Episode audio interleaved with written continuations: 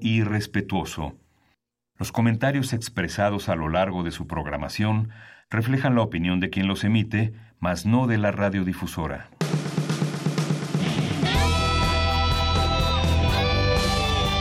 Prisma RU. Relatamos al mundo.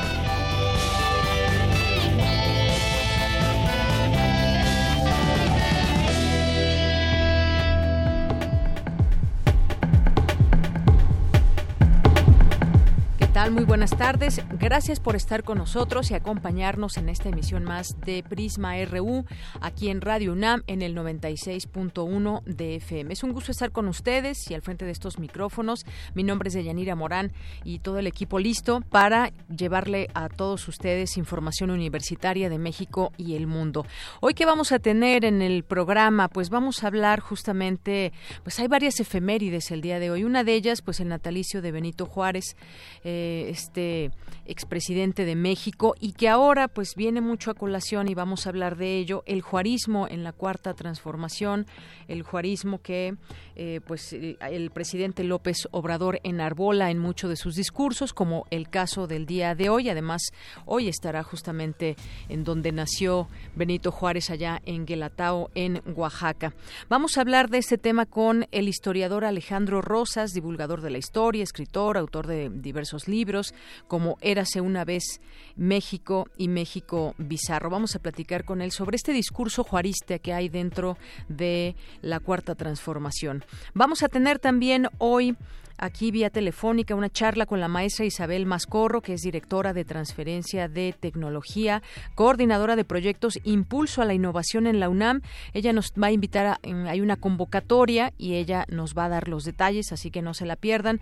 Vamos a tener hoy también en Cultura el libro Ven, te cuento un cuento, una entrevista a Roxana Ramos, que es la autora.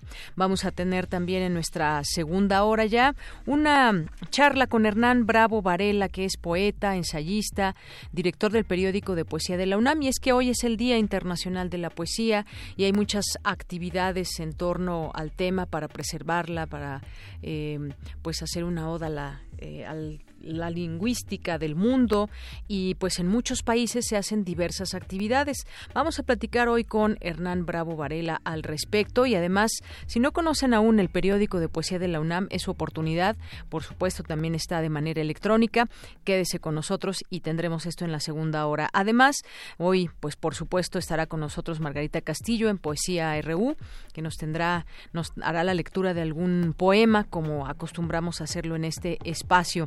Eh, también vamos a tener hoy a una invitación que nos trae Dulce Wet, jefa de discoteca de Radio UNAM. Y hoy es jueves de cine eh, con el maestro Carlos Narro, que en su sección de Cinemaedro nos tendrá un tema que hablar ligado al cine. Así que, pues quédese con nosotros, no se diga más, empecemos y desde aquí relatamos al mundo. Relatamos al mundo. Relatamos al mundo. En nuestro resumen de este jueves 21 de marzo en los temas universitarios. Con la red del agua y Pumagua, la UNAM contribuye al cuidado de este recurso vital. Mi compañera Cristina Godínez nos tendrá aquí los detalles. A pesar de que existen mecanismos legales que la prohíben y castigan, la discriminación racial sigue latente. Mi compañera Virginia Sánchez nos tendrá la información. Señalan expertos que se debe analizar con mayor calma la construcción de la nueva refinería en Tabasco, pues podría generar un fuerte impacto ambiental. Dulce García nos tendrá aquí los detalles. En el libro La transición presidencial México 2018 se examina el proceso institucional y social que llevó a Andrés Manuel López Obrador a la presidencia. Cindy Pérez Ramírez nos tendrá los detalles. En los temas nacionales, ante el bloqueo de la en el Palacio de San Lázaro, el presidente Andrés Manuel López Obrador se pronunció por frenar en el legislativo la discusión de la reforma educativa y reabrir un debate con el magisterio. De hecho, este día hay una reunión importante, más adelante le comentaremos. Y por su parte, el presidente de la mesa directiva de la Cámara de Diputados, Porfirio Muñoz Ledo, dijo que se dialogará con los representantes de la. La Fiscalía General de la República llevó ante los tribunales la imputación de sustracción ilegal de combustibles contra el general brigadier Eduardo León Trawitz, quien fuera subdirector de salvaguardia estratégica de Pemex. Para el presidente del Instituto Nacional Electoral, Lorenzo Córdoba, no solo se debe reducir el financiamiento público a los partidos, también hay que abaratar los comicios. La incidencia delictiva contra los comercios de la capital aumentó 2.9% en el cuarto trimestre de 2018, de acuerdo con datos de la Cámara Nacional de Comercio, Servicios y Turismo de la Ciudad de México. Y en los temas internacionales, la Policía Política de Venezuela allanó esta madrugada las residencias de dos colaboradores del líder opositor Juan Guaidó en Caracas y detuvo a Roberto Marrero, director del despacho del presidente de la Asamblea Nacional. Facebook reveló una falla de seguridad en su red social que hizo que las contraseñas de cientos de millones de usuarios fueran visibles para los empleados de la compañía. Hoy en la UNAM, ¿qué hacer y a dónde ir? Te recomendamos la proyección de la cinta Batallas íntimas, donde a través de cinco historias narradas en España, Estados Unidos, Finlandia y México, la directora de cine Lucía Agajá nos lleva por los caminos de reinvención de mujeres que sobrevivieron a la violencia doméstica. No te pierdas estas entrañables historias y asista a la función hoy, en punto de las 17 horas, al Cinematógrafo del Chopo. La entrada general es de 40 pesos. Recuerda que tienes una cita con Inventario 20.1, programa de televisión de TV UNAM que cuenta los acontecimientos que cobran vida dentro de nuestra universidad. Se trata de un espacio que te permite saber qué sucede, dónde y cómo para mirar y vivir la UNAM desde distintas perspectivas. Sintoniza hoy, en punto de las 20.30 horas, la señal de TV UNAM por el canal 20.1 de televisión abierta. La antigua Academia de San Carlos te invita a la inauguración de la exposición La fotografía de desnudo de San Carlos, homenaje a Katy Horna, presentada por la Facultad de Artes y Diseño, quien hace un reconocimiento a quienes han contribuido al incremento y la productividad de la fotografía artística mexicana. La cita es hoy, en punto de las 19 horas, en la Galería de la Antigua Academia de San Carlos. La entrada es libre.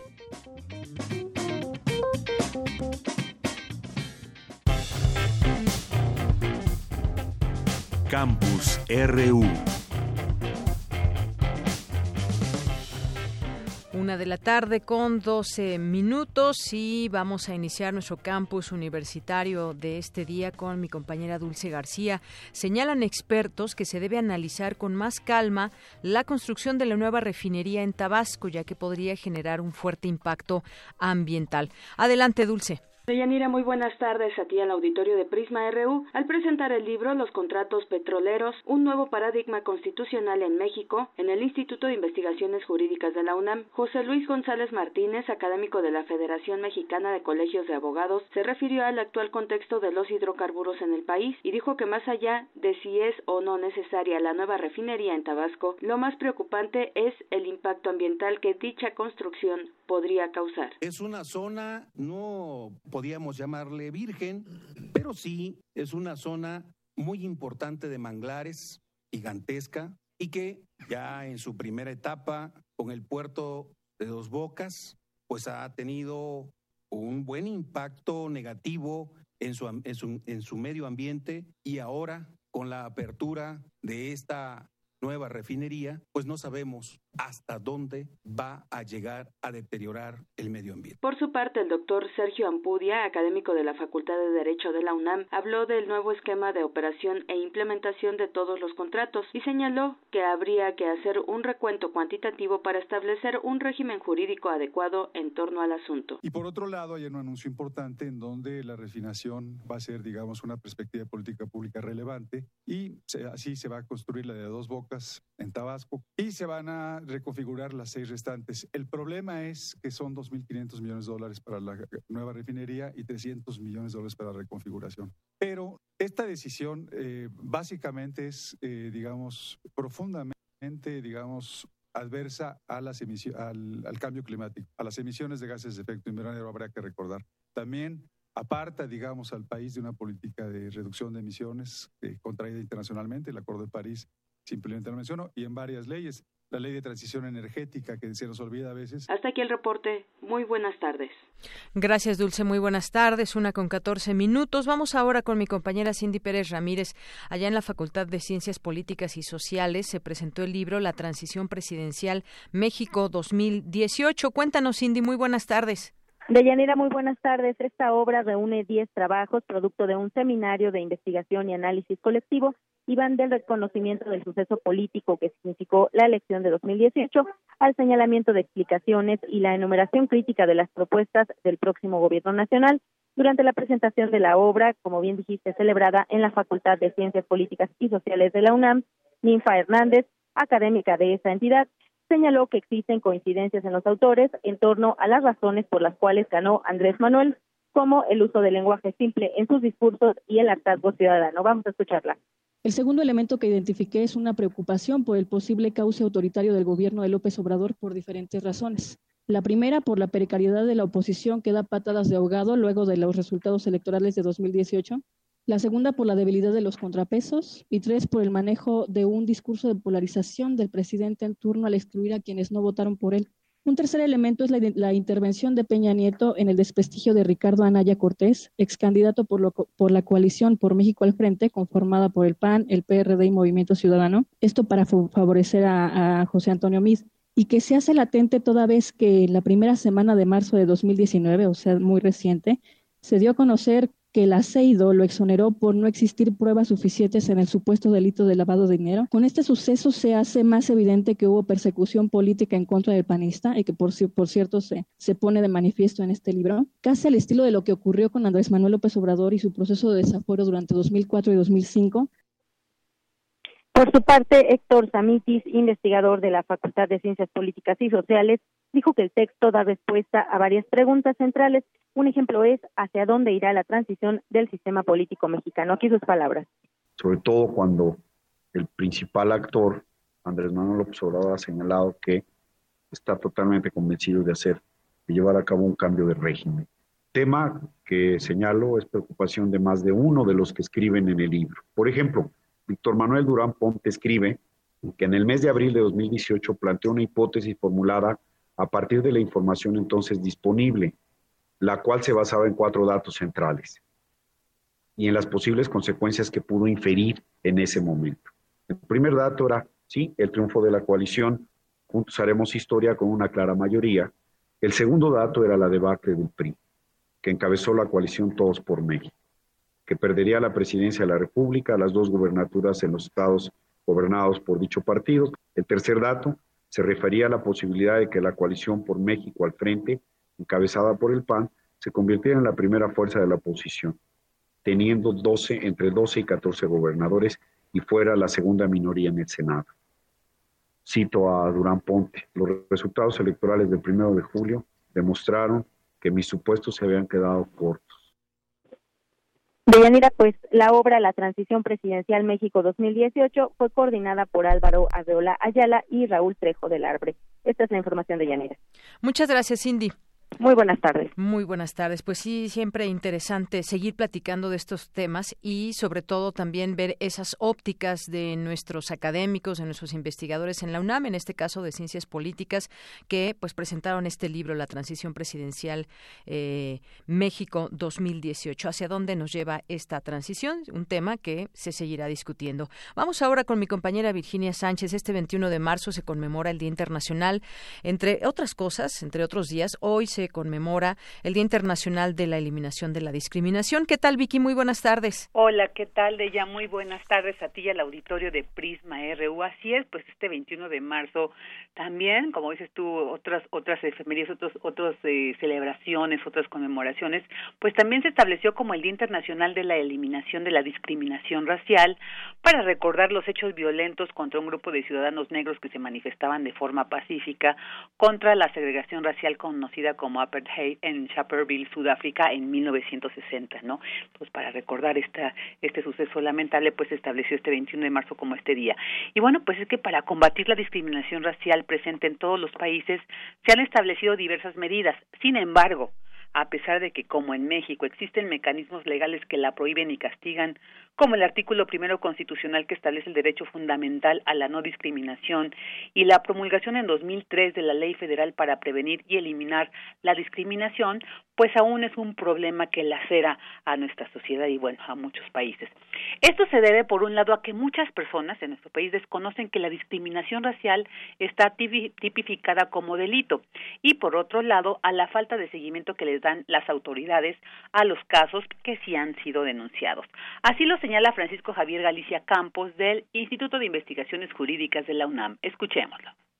Falta la cultura de la denuncia, la gente no está propiamente identificada o no sabe que efectivamente hay un delito de no discriminación y que podemos acudir a nuestras autoridades a presentar una querella porque es un delito que se persigue por querella, no es de oficio. Ese también es un grave problema, la gente no lo sabe y solamente el Ministerio Público puede actuar a petición de parte. Las estadísticas de la denuncia eran muy pocas. Tribunales tampoco tenían certeza de cuántos se resolvieron. No lo tienen claro porque no le dan seguimiento a un delito que como derecho fundamental es grave y que el Estado debe estar comprometido a atenderlo y a sancionar y hacer las investigaciones correspondientes.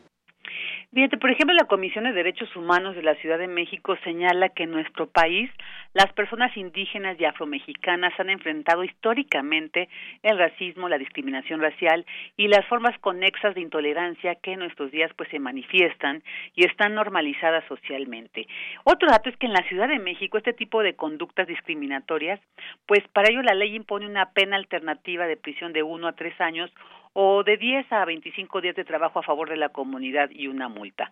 En tanto, en 12 de los 32 estados de la República, como es Baja California, Campeche, Chiapas, Estado de México, Guanajuato, Guerrero, Hidalgo, Jalisco, Nayarit, Sinaloa, Sonora y Tamaulipas, pues ahí en estos estados no se ha tipificado la discriminación racial como delito.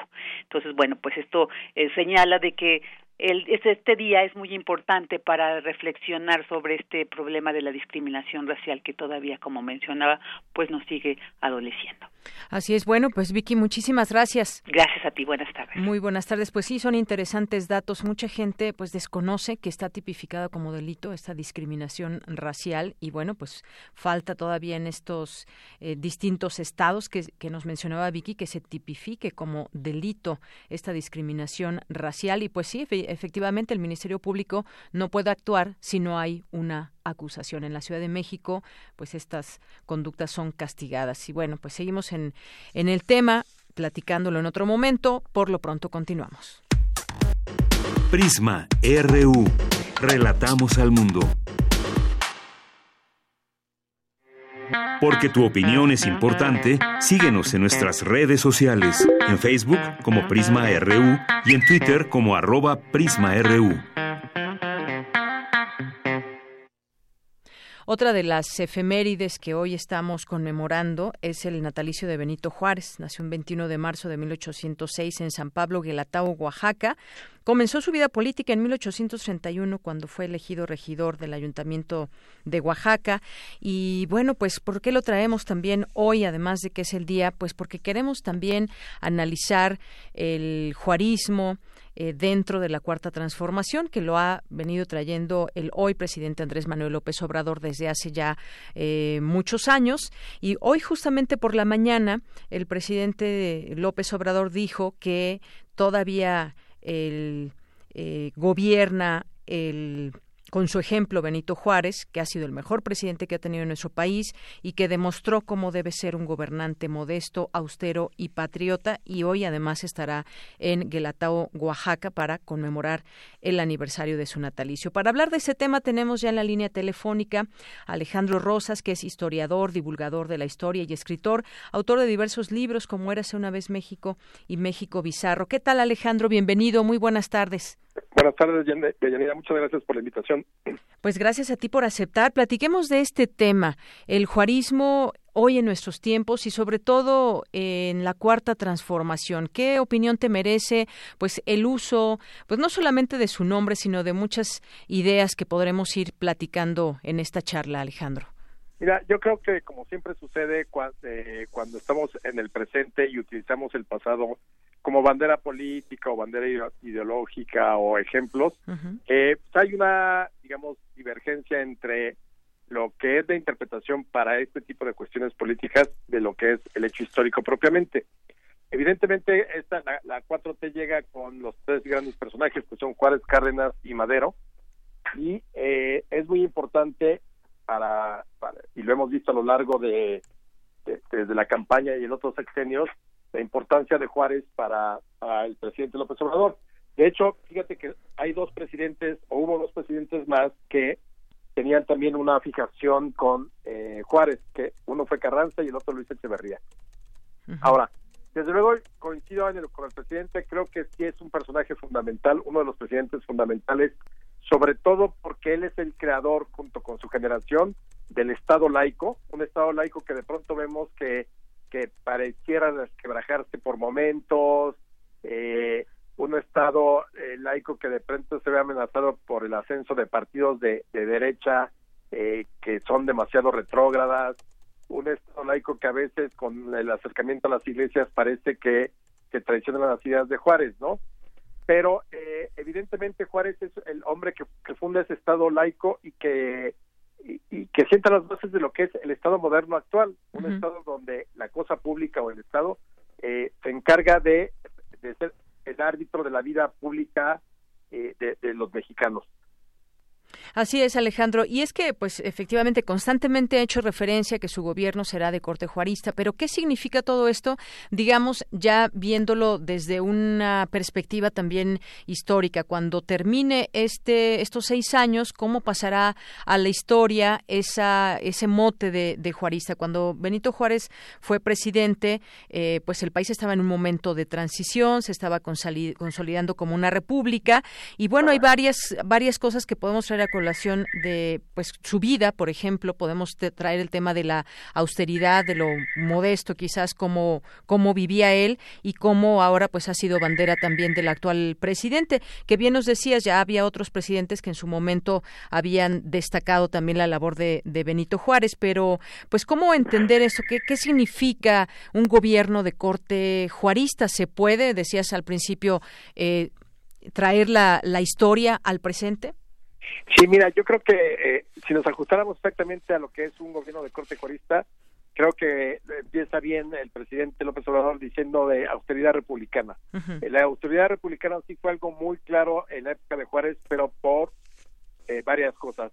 Él creía en la austeridad republicana, pero del gobierno, no personal. Es decir, lo que debe de hacer, que creo que es lo que está haciendo ahora la cuarta, la cuarta transformación, es no, no al dispendio, no al despilfarro, no gastar en exceso, quitar los lujos, las eh, todo este tipo de cosas que de pronto veíamos que sí existieron o, existían comúnmente en la clase política de la del sexenio pasado.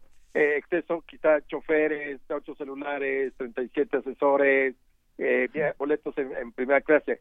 Esa es la autoridad republicana que, está trayendo ahora la 4T y que creo que es muy válida porque efectivamente México no es un país pobre, sino es un país empobrecido. Y ese empobrecimiento tiene que ver con, desde luego, la, impunidad y la corrupción y con este despilfarro de, nuestra clase política en muchos sentidos. Pero, por ejemplo, Juárez no era, un, no era alguien que hablara de que la austeridad republicana es igual a la eh, pobreza franciscana. O sea, de hecho, López Obrador gobierna un, país mucho más próspero, pero no hay punto de comparación entre la, economía, las finanzas y las arcas públicas de la época que está gobernando López Obrador a la que gobernó Juárez en su momento. Juárez gobernó un país absolutamente en bancarrota, sin un peso. Eh, entonces, y, y, aún así Juárez era un hombre bien administrado. La autoridad republicana tenía que ver con los asuntos públicos. Él, por ejemplo, cuando muere, tenía como cinco o seis propiedades modestas, no eran palacios, no era la colina del perro, no era el Partenón. no era la Casa Blanca. Sí, claro, exactamente, la Casa Blanca para empezar. Pero sí se había hecho de un patrimonio, tiene acciones en minas, tiene algunos ahorros. Es decir, no era alguien que dijera, eh, yo vivo modestamente, vivía y era bien administrado, que creo que eso es algo que también es muy diferente del, de Juárez al día de hoy, porque hoy parece ser que quieren empatar la idea de la austeridad republicana con eh, con, empatarla con la pobreza franciscana. Por ejemplo, yo no tengo ninguna crítica y no me parece criticable que la Secretaría de Gobernación tenga su un departamento eh, eh, con, su marido en Houston o en China o en Japón o en donde quieras. siempre que haya sido bien habido, hasta donde sabemos lo es, y ella tiene derecho de si gastó mucho, si gastó poco o si ahorró, en su derecho de hacer con su vida privada y con sus recursos ganados lícitamente lo que quiera. Y aquí parece que están tratando de, de, eh, pues sí, de, ponerle la letra escarlata. Y yo creo que eso es algo que Juárez no hubiera permitido en su momento. Otra, otra cosa, Juárez era liberal realmente. O sea, este corte social que tiene el gobierno, eh, eh, eh, jugando un poco con estos ejemplos, hay que entender a Juárez en su momento. Por ejemplo, Juárez jamás hubiera dado apoyos directos, ¿sí? Porque él mm. traía la mente del liberalismo económico. Creas un mercado interno, traes inversión, eh, promueves el comercio y a partir de eso todo eso va a generar una riqueza para la sociedad. Entonces, eso es algo que, por ejemplo, hoy no, estamos viendo este tipo de, de, de entregas directas, a los apoyos directos, que se vuelven, que corren hacia, otra, digamos, eh, dimensión que podría ser como el clientelismo y demás, cosa que no existía en la época de Juárez. Eh, otra cosa, por ejemplo, Juárez nunca fue un defensor de los, de los pueblos indígenas, ni un promotor de que se les cuidara o se les tratara con reservas, o que se les atendiera por sus usos y costumbres. Porque Juárez, un principio básico de Juárez era la libertad, eh, la igualdad ante la ley. Y yo creo que es algo que sí eh, que, tiene que seguir, tenemos que seguir buscando porque hoy la ley sigue siendo muy, muy discrecional en su aplicación. Y luego la ley muchas veces favorece al que más tiene, no a todos por igual. Entonces, creo que esa es de las cuentas pendientes que tendría Juárez con, respecto a, a, su época y lo que estamos viviendo hoy. Otro caso, por ejemplo, eh, el presidente ha dicho que la fuerza pública no es para eh, reprimir, estoy totalmente de acuerdo, pero, pero también rechaza que sea utilizada para la cuestión de la seguridad eh, en muchos sentidos. Claro, la Guardia Nacional podría, podríamos decir que no es así, pero en general, eh, acuérdate, eh, ha desaparecido el cuerpo de granaderos, la Policía Federal. Juárez no se tentaba el corazón contra cualquiera que amenazara a el Estado. O sea, y hubo momentos de represión importante, no represión contra grupos sociales o minorías o grupos sociales que estuvieran exigiendo algo, sino aquellos entes que amenazaban la estabilidad del país. Y entonces cuando tuvo que fusilar a Maximiliano, lo fusiló sin ningún problema. Cuando tuvo que fusilar a generales eh, que intentaron darle un golpe de Estado en 1871, lo hizo sin ningún problema. Entonces, insisto, yo creo que el Juárez que, nos, que nos está presentando hoy la 4T es ese Juárez muy de, la historia oficial. El Juárez que está comprometido con las causas sociales, el Juárez que está comprometido con la soberanía nacional y la defensa de la patria, el Juárez que está eh, que apoyaría a los indígenas y a, los desposeídos. Y, y, no, yo creo que Juárez era alguien que conoció la pobreza, que vivió la pobreza, pero que eso no lo arredró y en cambio sí pensó que el camino era el otro, el camino era a través de la educación fundamental, a través del respeto a la ley y a las instituciones apegado a ellas totalmente y desde luego a través de el liberalismo económico, un estado no gordo porque eso ni siquiera se conocía en esa época, sino era un estado eh, sólido a través del el mercado interno, a través de el comercio y a través de las fronteras. Claro, pues qué interesante todo esto que nos dices, Alejandro, porque además hay que partir de algo, por supuesto, ya lo mencionaba. Son contextos diferentes completamente y en muchos, en muchos sentidos. Eh, esto de los apoyos directos, por ejemplo, que nos platicas, es, es interesante, ¿no? Eh, contrastar un poco eh, esto que dices, no, eso no lo haría, no lo hubiera hecho Juárez.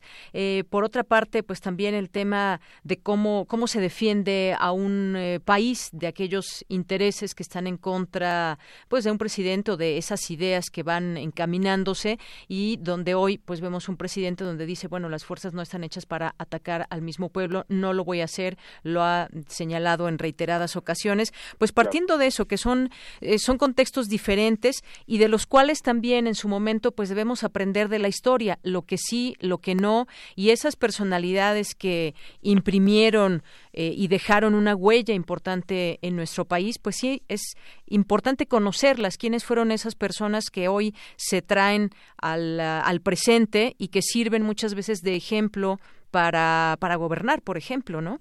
Totalmente de acuerdo. Digo, yo creo que por eso eh, la historia utilizada en política es muy distinta de, los hechos históricos y del análisis histórico, porque los personajes hay que entenderlos en su contexto. Evidentemente, quizá un Juárez hoy se sentiría demasiado incómodo con una prensa tan encarnizada como la que existe con la Comisión Nacional de Derechos Humanos, o sea, porque Juárez tuvo que ser autoritario por momentos, o sea, al final gobernó 14 años ininterrumpidos.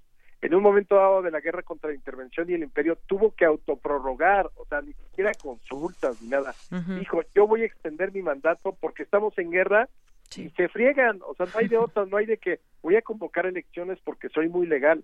Primero era la, patria y entonces lo entiendes, claro, y, gente muy cercana a ella como Guillermo Prieto, por ejemplo, terminaron su relación política con él exactamente porque él lo que se llama una, dio un autogolpe de Estado violando la Constitución y prolongando su, su mandato. Yo personalmente, a la luz de los hechos, creo que hizo perfectamente, pero su gente de entonces no entendió eso, mucha. Otros lo apoyaron. Entonces te digo, eh, sacarlo de contexto para decir, bueno, hoy es el Juárez, sí es el gran presidente, creo que sí es uno de, los eh, hombres fundamentales para entender el México moderno. Desde luego creo que es un buen ejemplo al, al que seguir y, y estarlo mencionando y hablando de él, pues habla de que el presidente conoce, pero siempre como en todo hay claroscuros. Y Juárez tuvo algunos errores, como por ejemplo haber suspendido el pago de la deuda dos años, lo cual propició a la larga la intervención francesa y el imperio maximiliano. O el, el famoso, el famoso tratado Macleino Campo, que es el que le critican mucho, porque cedía varios pasos del país, el principal el istmo de Tehuantepec, para permitir el libre tránsito de mercancías, de ciudadanos y de tropas norteamericanas. Y lo firmó, o sea, lo firmó a través de su ministro Campo. Y si los norteamericanos no hubieran rechazado el tratado por otras cuestiones que no tenían que ver con nosotros, sino por su propia seguridad interna, porque estaba muy cerca la guerra de secesión, hoy tendríamos quizás no un canal de Panamá, sino un canal de, Tehuantepec, porque los gringos jamás hubieran dejado esa parte. Y era un tránsito a perpetuidad. Ahora, que los gringos no lo ratificaron, pues hasta eso le salió bien a Juárez. Pero insisto, o sea, Juárez no era, no era el prototipo del gobernador, del presidente democrático, respetuoso de derechos humanos y demás. ¿Por qué? Porque las circunstancias no se lo permitieron. De los 14 años que gobernó, 10 prácticamente gobernó con facultades extraordinarias, es decir, sin Congreso, ni contrapesos, ni Suprema Corte de Justicia, porque estábamos en guerra. Así es. Bueno, pues muchas cosas que hay que traer, es necesario seguirlo reflexionando. El apego a la ley ha sido una de las influencias más grandes del legado de Benito Juárez. El, ya platicábamos de la austeridad, la eliminación de fueros, por ejemplo, otro de los ejes del gobierno del Benemérito de las Américas, la eliminación de fueros y tratos preferenciales a funcionarios públicos, por ejemplo, algo que ha retomado también la cuarta transformación. Exactamente, yo creo que eso, fíjate, esas son de las cosas que que encuentran su correspondiente en, eh, en la época del liberalismo. Es decir, hay que quitar fueros y privilegios. Aun cuando ya estaban abolidos, nos damos cuenta de que no, y que los que principalmente habían abusado de esos fueros y privilegios era la clase política. Ahora, sí, podemos criticar si lo ha instrumentado bien o no, si no fue demasiado, eh, si tenía que ser con, con, más tiento para evitar tocar a gente que, que igual no merecía ser tocada por cuestiones de conocimiento, por cuestiones de antigüedad, esa es otra cosa. Pero el hecho es que esta idea de que si era necesario un, este, de que si era necesario un, un cambio de, de, pensamiento y de mentalidad en ese sentido, creo que eso es muy jurista, de hecho. Así es. creo que, que, que, es, hay que hay que reconocerlo. hay que seguirlo de cerca porque son apenas eh, ciento y tantos días, es muy poco pero creo que es un buen principio. Esa, esa, somos un país empobrecido por la clase política. Eso es un hecho.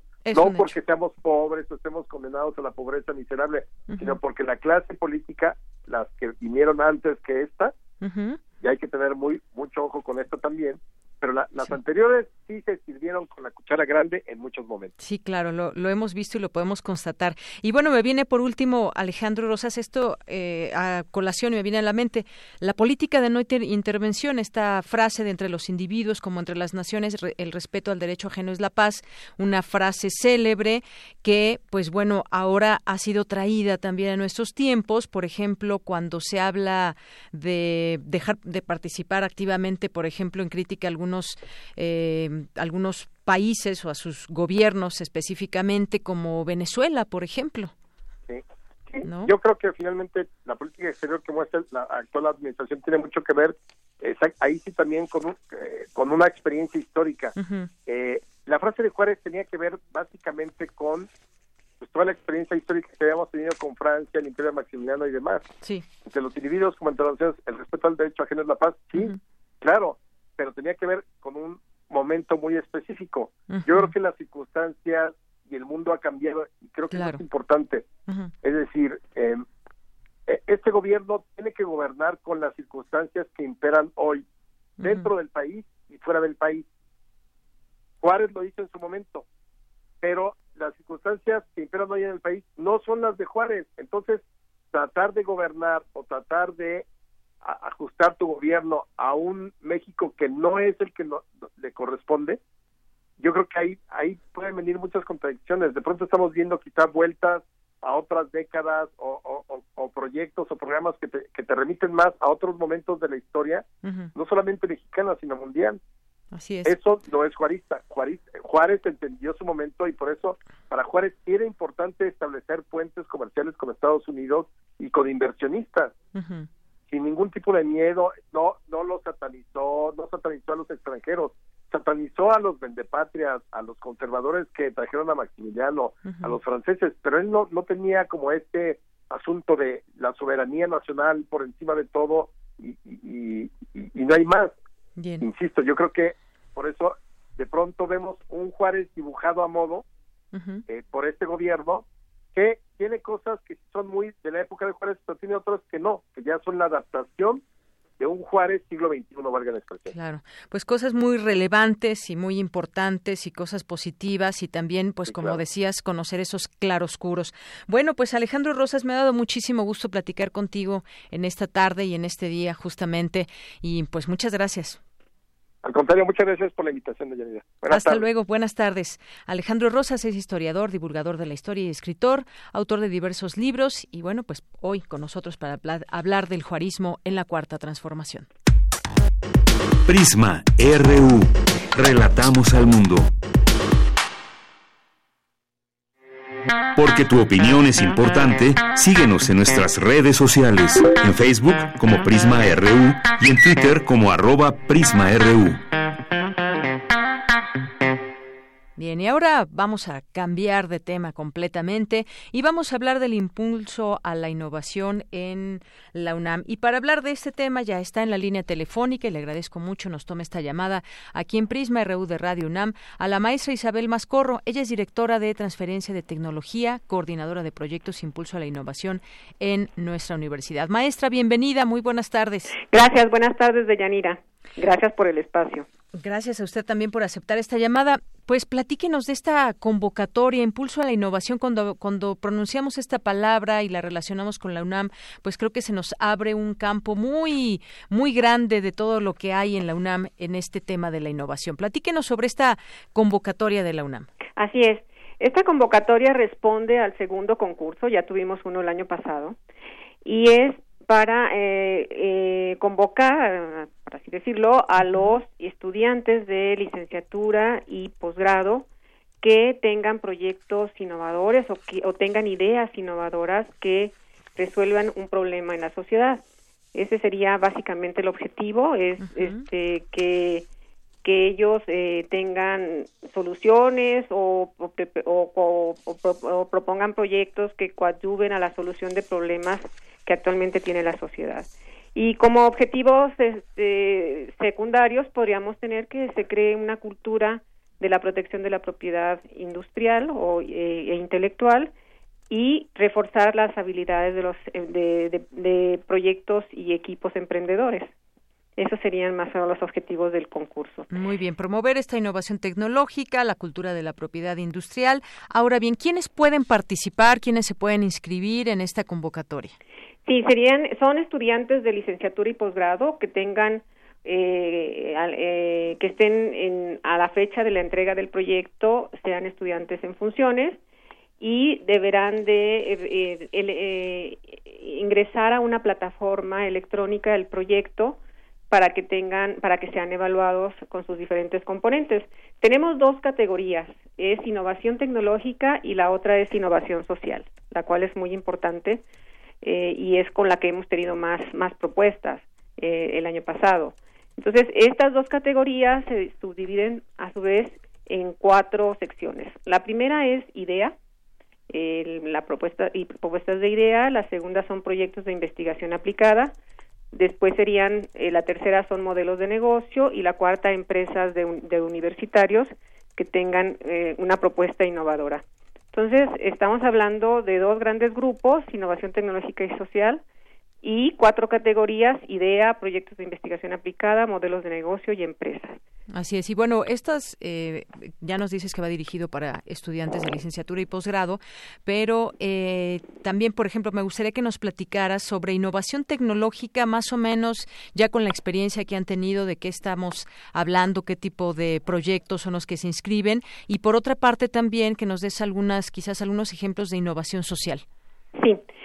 Bueno, en el caso de innovación tecnológica es muy claro que se usan este, propuestas de prototipos o de proyectos que van encaminados a resolver con base en la tecnología una, una, un, problema. En el caso de, por ejemplo, tratamiento de aguas eh, a través de algunas cepas o de algunos equipos que hagan esta labor. En el caso de eh, innovación social, de innovación social por ejemplo, eh, tenemos dentro de los ganadores eh, del año pasado un proyecto que se refiere a, eh, a, atender a personas con discapacidad motriz, mm. unos centros que ayudan a fortalecer algunas habilidades, otras que ayudan a recordar a las personas que tienen problemas de Alzheimer o problemas de, de, memoria para este, tomar sus medicamentos, para hacer sus actividades físicas, eso serían dentro de la innovación social. Así es. Hay algunas características y, por supuesto, como cualquier convocatoria, las bases para que puedan eh, inscribirse. ¿Nos puede dar los datos, en la página o quizás algún teléfono a través del cual la gente se pueda registrar y conocer en principio sus bases? Ok. La, la, la convocatoria está publicada en nuestro link, es innovación.unam.mx. Y, bueno, este, me podrán escribir a mí directamente, a mi correo es imascor.unam.mx o hablar a los teléfonos 5658 5650 con extensiones 202 y 210 para que tengan mayor información.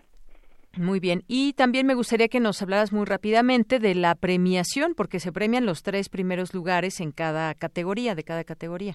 Así es. Se premian con equipos de cómputo, con computadoras portátiles o, con tabletas y también se hay premios eh, en especie en donde se trata de que estos proyectos vayan caminando en diferentes etapas hasta llegar a ser eh, eh, digamos productos muy específicos por ejemplo digamos tenemos por eso la idea la, la propuesta de ideas. Ideas caminaría al madurarse hacia un proyecto de investigación.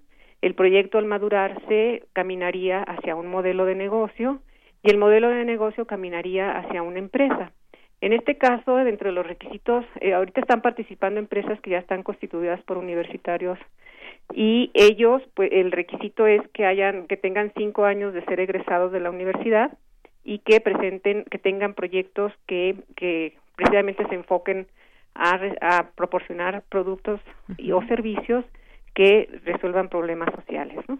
Entonces, eso, eso sería eh, parte de la premiación, que estas iniciativas vayan madurando hacia concretarse en productos o servicios específicos y en el caso de las que ya están maduras como las empresas, que sigan eh, obteniendo fondos para asistir a eventos. Por ejemplo, los ganadores del año pasado del evento de, de la categoría de innovación tecnológica contrataron o asistieron a un curso que se llama Scrum Master, que es una metodología para administrar mejor sus proyectos. Y en el caso de los de innovación social, pues quieren asistir a un congreso internacional de, innovación educativa. Entonces, esos serían los premios. Eh, también eh, hay asesorías. Nosotros aquí en la coordinación asesoramos, tenemos este, una incubadora de proyectos en donde se les asesoraría para pasar a las diferentes etapas y que comenté de la idea hasta la empresa y en el caso de la cultura de la propiedad intelectual, también hay una asesoría para que ellos puedan proteger sus proyectos. Muy bien. Con figuras de patente o derechos de autor, según sea el caso. Según sea el caso. Bueno, pues todo esto, todo esto es parte también de la premiación y de estos pasos a seguir.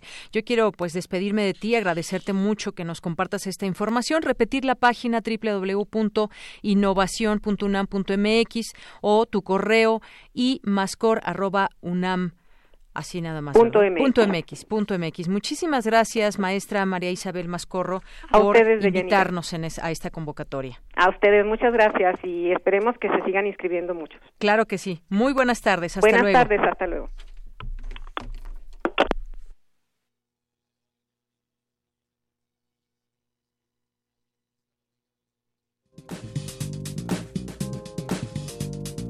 Cultura RU.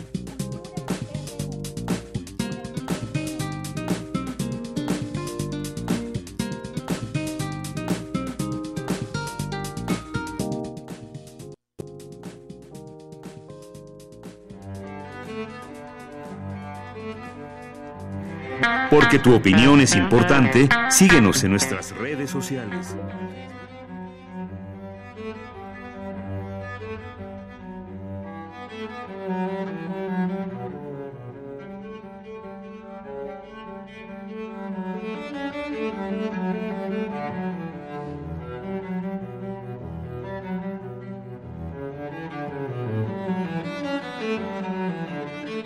Ya estamos en la sección de cultura aquí en Prisma RU. ¿Qué tal, Tamara Quiroz? Muy buenas tardes. Deyanira, muy buenas tardes a ti y a todos aquellos que nos acompañan a través de esta frecuencia universitaria. Escucha nada más con lo que iniciamos esta sección Suite para Chelo número uno en Sol Mayor, porque un día como hoy, pero de 1685, nació Johann Sebastian Bach, compositor, organista, clavecinista, violinista, también eh, maestro de capilla y cantor alemán del periodo barroco. Google lo recuerda, no sé si ya tuvieron la oportunidad de entrar a, este buscador con un Doodle eh, y puedes crear música, puedes jugar, puedes hacer. Creo que es un, un excelente pretexto para, para meterse al navegador y crear música. Escuchemos un fragmento más.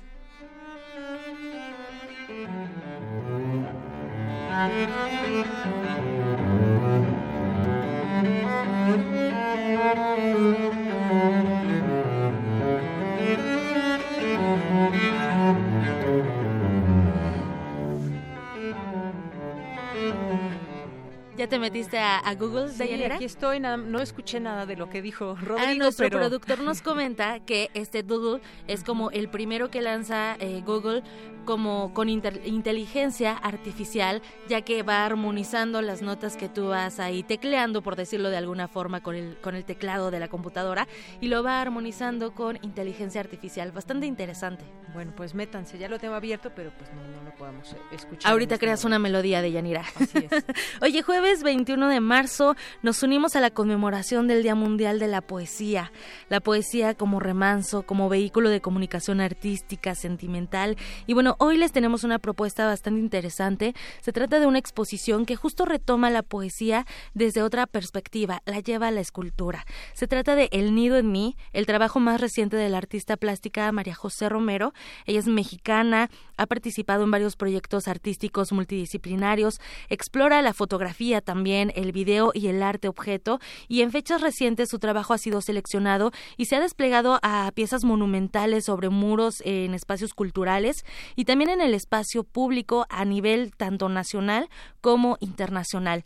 La muestra El Nido en mí se inaugura este sábado, así que platicamos con María José Romero y esto nos contó acerca de la génesis de su exposición. Siempre había querido fabricar un nido, un nido grande. A mí me gusta mucho observar la naturaleza, me gustan las flores, las semillas, los árboles, o soy adicta a la naturaleza, es mi fuente de inspiración. Cuando vi el espacio dije, este lugar es perfecto para un nido. Entonces, ¿por qué un nido? Bueno, esta exposición yo la llamé El nido en mí. Siempre he creído en la importancia de conocerse a uno mismo, porque conocerse es como caminar o recorrer un territorio que es la vida, pero con una lámpara en la mano. Y esa luz, que es la luz de la conciencia, es la que guía nuestros pasos y le da un sentido a, a, nuestro andar. Una de las cosas que ha sido fundamental en la búsqueda de ese conocimiento del ser es comprender a profundidad la experiencia de la relación que yo tuve en mi vida con mi padre y mi madre, que son esas figuras arquetípicas que todos llevamos dentro y que son nuestra raíz, o también podríamos decir que son las estructuras a partir de las cuales construimos nuestra propia vida y nuestra propia identidad. Me parece que el, que el trabajo con esas figuras arquetípicas que todos llevamos dentro es esencial para la construcción de nuestro ser, porque muchas veces vamos por la vida repitiendo patrones y reproduciendo lo que aprendimos, pero yo creo que al tomar conciencia de quién es uno mismo, y de esas raíces, tienes la oportunidad de cambiar o, o, de conducir tu vida hacia el lugar que tú lo quieres llevar, no nada más como por repetición, sino ya creando tú tu propia versión de ti, tu propia versión de tu hogar. Entonces, esta exposición nace de esa reflexión y de un diálogo interno constante con esas dos figuras arquetípicas que hay en mí y que me conforman, e intentando armonizarlas dentro de mí y en un acto de psicomagia afín a los planteamientos de Jodorowsky, construí este nido que es mi nido, asociándolo precisamente a ese receptáculo donde nos formamos, a ese hogar, a ese espacio que nos cobijó al nacer y en el que además de adquirir un sentido de pertenencia, confort y seguridad, anidamos hasta lograr la individuación. En este acto poético y en este hacer y tejer el nido durante muchos días, elaborando esos arquetipos y consciente del trabajo de integrarlos a la a la psique, descubrí la importancia de sentirme cómoda y segura en mi propio nido, que al final siento que fue como una especie de revelación, pero que ese nido es tu propia piel.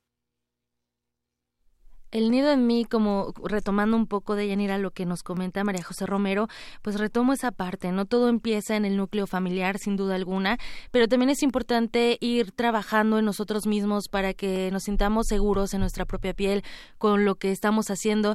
Eh, me viene a la mente ahí un poco esta, este dicho popular de, de dejar el nido, ¿no? Pero dejas el nido para construir uno propio, pero ¿cómo construyes uno propio? Eh, ahí está también el detalle, ¿no? Las bases las tienes en el núcleo familiar, eh, como sea eh, tradicional o no tradicional, pero ahí surgen muchas bases. Y bueno, esta exposición es algo, eh, me, me, comentaba María José Romero fuera de entrevista, que es una exposición bastante personal y creo que no hay nada como conocer a, al artista, ¿no? También para entender un poco ahí su obra, lo que ellos plasman, lo que te hacen sentir, el arte siempre te debe de... Bueno, no, no siempre, comúnmente es, es como la la meta, ¿no? Que te confronte, que te haga eh, identificarte también con, con ese artista de cierta forma. Claro, y ella hacía mucho énfasis en esta entrevista que le hiciste de la conciencia de quién es uno mismo. Dijo, partiendo de que me conozco, puedo también promover eso que eso que ella tiene como arte, ¿no? Así es, y bueno, lo que das lo que das como artista en, en su caso y incluso lo que das como ser humano también, ¿no? Habla mucho de ti lo, lo que tienes dentro y lo proyectas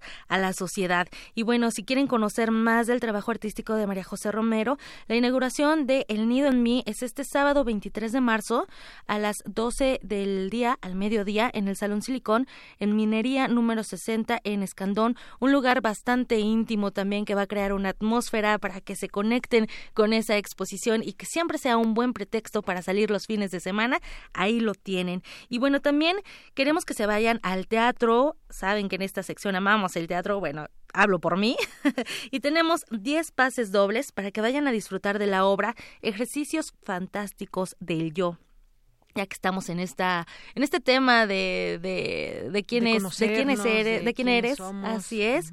Y bueno esta esta obra es escrita y dirigida por Sabina Berman. La función es mañana viernes 23 no viernes 22 de marzo viernes 22 de marzo a las 8.30 de la noche en el Teatro Helénico. La verdad es que se van a divertir, el trabajo escénico es maravilloso, la escenografía les va a gustar. Eh, Sabina Berman pues ya es un referente, desde ahí partimos de, de la dramaturga y directora. Entonces, bueno, también hay, hay actores bastante conocidos. Ahí va a estar Alfonso Cárcamo, quien es el, el dramaturgo de Fuimos Héroes. Esta obra también se está presentando en el Teatro Helénico. Está protagonizada por Mauricio Arismendi. Y bueno, hay una serie de actores que de verdad hacen que pasen un muy buen rato. Si quieren ir, llamen al 55 36 43 39. Moy y también eh, Natalia ya están ahí tomando los nombres. Así que llámenos para que se vayan al teatro.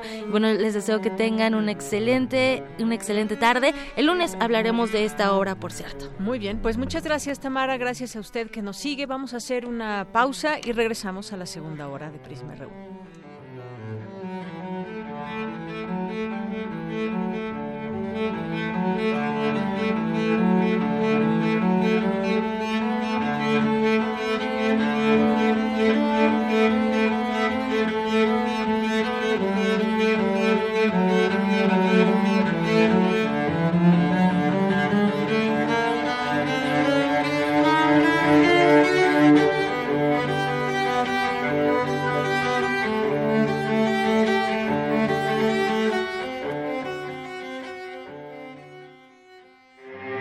Porque tu opinión es importante, síguenos en nuestras redes sociales, en Facebook como Prisma RU y en Twitter como arroba PrismaRU. 2019. 100 años del nacimiento de Lawrence Ferlinghetti. Ven y acuéstate conmigo. Ven, acuéstate conmigo y sé mi amor. Amor Acuéstate conmigo, acuéstate conmigo bajo el ciprés, sobre el pasto dulce donde el viento reposó, donde el viento comió. Ven y acuéstate conmigo mientras pasa la noche, toda la noche conmigo, hasta quedar hartos haremos el amor. Dejarás que mi lagarto te hable a ti, dejarás que conversen nuestros yoes, toda la noche bajo el ciprés, sin tener que hacer el amor. Lorenz Ferlinghetti, 96.1 FM. Radio UNAM. Experiencia sonora. Allá afuera pasan cosas que sentimos fuera de nuestras manos. ¿De qué tenemos que pedir perdón? ¿De no morirnos de hambre? Creemos que solo pertenecen a los políticos. Hemos sido tolerantes hasta exceso de Pero en ese mundo, controlado por una minoría, los de la mayoría tomamos las decisiones. Esto es un fanzine sobre la agenda pública y tus derechos en ella, a ritmo de cumbia y salvaje pop. pop. El modernísimo. Todo es política. Miércoles, 21 horas. Por el 96.1 de FM, Radio UNAM. Hola, mi nombre es Renata y después de mucho tiempo, hoy regresé al lugar donde nací. Aquí aprendí a andar en bicicleta. Aquí pasaba las tardes después de la escuela. ¡Ay, Bruno! Ay, mi secundaria, el mercado, mi colonia.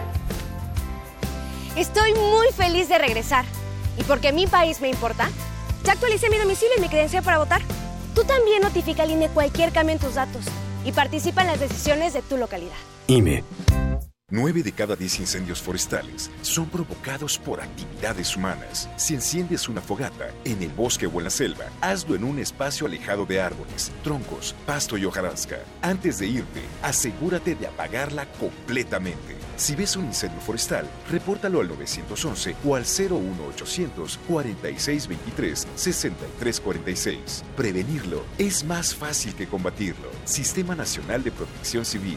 Gobierno de México. Hola, soy Blanca Luz Pulido. Soy Alberto Chimal y estoy en descargacultura.unam. Te recomendamos.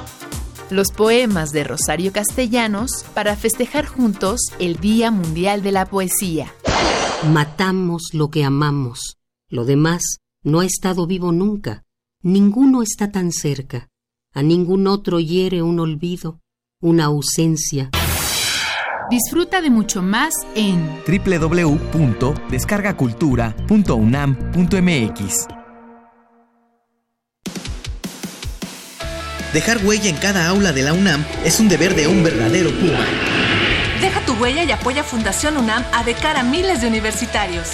Súmate 5340-0904 o en www.funam.mx. Contigo hacemos posible lo imposible. Prisma RU. Relatamos al mundo. Mañana en la UNAM, ¿qué hacer y a dónde ir? No te puedes perder la función del largometraje El Reencuentro, que narra la historia de dos mujeres que durante su juventud se conocieron gracias al difunto padre de una de ellas. Años después, sus caminos se vuelven a unir a pesar de problemas pasados y sus distintas personalidades. Esta es la historia de una hija partera y la amante de su padre que evocan sus recuerdos y comparten un lazo emocional. Las funciones serán mañana 22 de marzo en punto de las 11, 17 y 19.15 horas en la sala José Revueltas del Centro Cultural Universitario. La Facultad de Ciencias Políticas y Sociales te invita a la presentación del libro Estructura Organizacional, pilar en el diseño del gobierno electrónico local, con la presencia de su autor, el doctor Israel Patiño Galván, investigador de la Universidad La Salle, además de la participación de los doctores José Arillano y el licenciado Hugo Olivares Cornejo, académicos de la Facultad de Ciencias Políticas y Sociales. La cita es mañana 22 de marzo a las 11 horas en la sala Lucio Mendieta y Núñez de esta facultad.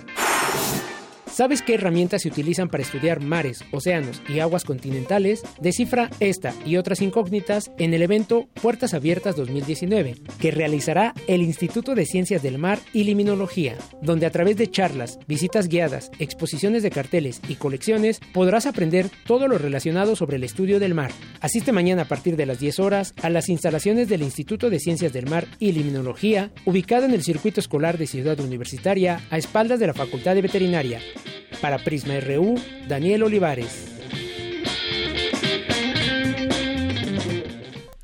Continuamos, muchas gracias por estar con nosotros en esta segunda hora de Prisma RU y bueno, pues durante durante esta pausa me puse aquí a jugar con el Doodle de Google y es maravilloso, de verdad, si no lo han usado. Muchas personas seguramente desde la mañana están acuciosamente buscando información, pero eh, quizás no se han detenido o no se habían detenido como yo a hacer música con este doodle que hoy nos nos regala Google. Así que y además lo pueden compartir, lo pueden escuchar una y otra vez y bueno, pues creo, creo que es maravilloso. Si tienen por ahí niños que estén aprendiendo música, no duden en decirles que lo utilicen. Bueno, y queremos mandar saludos a quienes están presentes aquí con nosotros a través de redes sociales o quienes nos llaman por teléfono al 55 36 43 39 Prisma Facebook, arroba Prisma en Twitter. Nos escribe Guerrero, Mario Iván García nos dice, muy buena entrevista, si Juárez viviera con los otros, estuviera así dice, ¿eh? con los otros estuviera, sería más neoliberal que Gloria Álvarez. Saludos a todos. Gracias, Mario Iván. También eh, Incudeso AC, nos escriben por aquí, muchos saludos. Juan Sin Miedo, Ángel Cruz, muchos saludos. Radar MDX, eh, Román Hernández García, también que aquí nos, eh, nos contesta, porque les preguntábamos que hoy Día Mundial de la Poesía, declarado por la UNESCO, pues cuáles son sus poetas mexicanos favoritos o poeta mexicano favorito, mexicana, y nos dice Román Hernández García que Jaime, Jaime Sabines. Muchas gracias. Eh, César Soto también nos dice, el gobierno de Juárez implementó en México los jurados y juicios orales de influencia estadounidense. Gracias, César. Román Hernández García nos dice también, Juárez castigaría a los traidores, ¿por qué no empezar aplicando ese principio? HCAOI, también muchos saludos. El Sarco nos dice, aún con sus revolucionarios signos de admiración de lujo el invitado. Luis Fernando nos dice, el presidente más juarista ha sido Salinas, no se hagan bolas. Gracias, Luis Fernando. Eh, también nos escribe por aquí, le mandamos un saludo a Juan Stack, Rebeca Rodríguez, también a um, Coral Caro Silva Rey, a Ricardo N. Reyes, a Roxana Ramos y a todas las personas que aquí se van uniendo a esta red social de Prisma RU de Radio UNAM, Margeven, Manuel, Juan Sin Miedo, eh, Adrián y todos los que vayan escribiendo en esta segunda hora. Aquí los vamos leyendo con muchísima atención. También un saludo a Paloma G. Guzmán y Alejandro Toledo, que también es parte de nuestros colaboradores. Pues continuemos con la información. Este 21 de marzo también se celebra el Día Mundial de las Personas con Síndrome de Down. Mi compañera Cristina Godínez nos preparó la siguiente información. Adelante, Cristina. El síndrome de Down es una combinación cromosómica natural. Existe en todas las regiones del mundo y tiene efectos variables en los estilos de aprendizaje, las características físicas y de la salud. La Asamblea General de la ONU designó el 21 de marzo como el Día Mundial del Síndrome de Down. Esto porque en el par 21 se presenta un cromosoma extra. Con esta conmemoración, la Asamblea General busca generar conciencia sobre este síndrome y recordar la dignidad inherente y la contribución de las personas con discapacidad intelectual. También pretende resaltar la importancia de su autonomía e independencia individual, en particular la libertad de tomar sus propias decisiones. Para este año el lema es No dejar nadie atrás en donde todas las personas con Down deben tener la oportunidad de disfrutar de una vida plena, tanto en igualdad de condiciones con las demás como en el resto de los aspectos de la sociedad. Los infantes con síndrome de Down pueden hacer la mayoría de las cosas que hace cualquier niño, como caminar, hablar, vestirse, ir solos al baño, aunque no puede pronosticarse la edad exacta en la que alcanzarán estos puntos de su desarrollo. De ahí la importancia de los programas de intervención temprana y la enseñanza inclusiva, que son vitales para el crecimiento y el desarrollo de la persona. En nuestro país no hay datos precisos sobre cuántas personas tienen este síndrome. El Consejo Nacional para el Desarrollo y la Inclusión de las Personas con Discapacidad estima que la incidencia es de uno por cada 650 nacimientos. Para Radio UNAM, Cristina Godínez. Gracias, Cristina Godínez, por esta información. Vamos ahora con mi compañera Dulce García, que, no Cindy, mi compañera Cindy Pérez Ramírez, que nos tiene la siguiente información. Presentan el informe de actividades 2018-2019 del Centro de Investigaciones Interdisciplinarias en Ciencias y Humanidades. Adelante, Cindy. Deyanira, muy buenas tardes. Me da mucho gusto saludarte a ti y a todo el auditorio de Prisma RU. Al rendir su informe de actividades 2018-2019, la doctora Guadalupe Valencia García, directora del Centro de Investigaciones Interdisciplinarias en Ciencias y Humanidades de la UNAM, dio cuenta de las actividades que se realizan en la entidad académica, como proyectos, producción de libros y realización de seminarios, y es que señaló en promedio los integrantes del personal académico del centro conducen dos investigaciones por persona. De marzo del 18 a la fecha se reportaron 101 proyectos, 23 de ellos, casi la cuarta parte, contaron con financiamiento externo. La de GAPA aprobó tres nuevos proyectos, mientras que 12 fueron renovados y dos concluidos. Como resultado de las actividades de investigación, el personal académico produjo 23 libros, 49 capítulos, 20 introducciones y prólogos y 57 artículos en revistas arbitradas. El personal académico del CEICH participó en 336 encuentros académicos nacionales e internacionales. Asistieron al total de nuestras actividades más de 6.000 personas, a las que se suman 2.500 que nos siguieron a distancia. El presupuesto anual administrado durante el 2018 ascendió a la cantidad de 109 millones 245 mil 65 pesos, de los cuales casi 49 millones correspondieron a remuneraciones personales. Asimismo, se, se administraron 14 proyectos del Programa de Apoyo a Proyectos de Investigación e Innovación Tecnológica, PAPIT, que en su conjunto recibieron un presupuesto anual de casi 3 millones y medio. Durante el año 2018, el centro realizó algunos trabajos de mantenimiento y reparación del área de posgrado y del cuarto piso de esta torre. En el acto estuvo el doctor Alberto Vital Díaz, coordinador de humanidades de esta casa de estudios, quien se refirió a la productividad y la interdisciplina del centro académico. Vamos a escucharlo. Mucho del trabajo de frontera que realizan ustedes, no solo de frontera por llegar a los límites de las disciplinas respectivas, sino también porque la humanidad misma constantemente parece acercarse a fronteras y hay que afrontar estas situaciones siempre con entusiasmo, con, por qué no decirlo, un razonable optimismo y hay que construir constantemente el futuro. Parecería existir una especie de guerra, de guerra soterrada, de guerra secreta contra el futuro y el trabajo que ustedes realizan es un ejemplo de, defensa, sí, del presente, pero también del futuro, del futuro de, la gente joven que se concreta, por ejemplo, en eh, los becarios postdoctorales. Esta es la información hasta el momento de Yanira. Muy buenas tardes.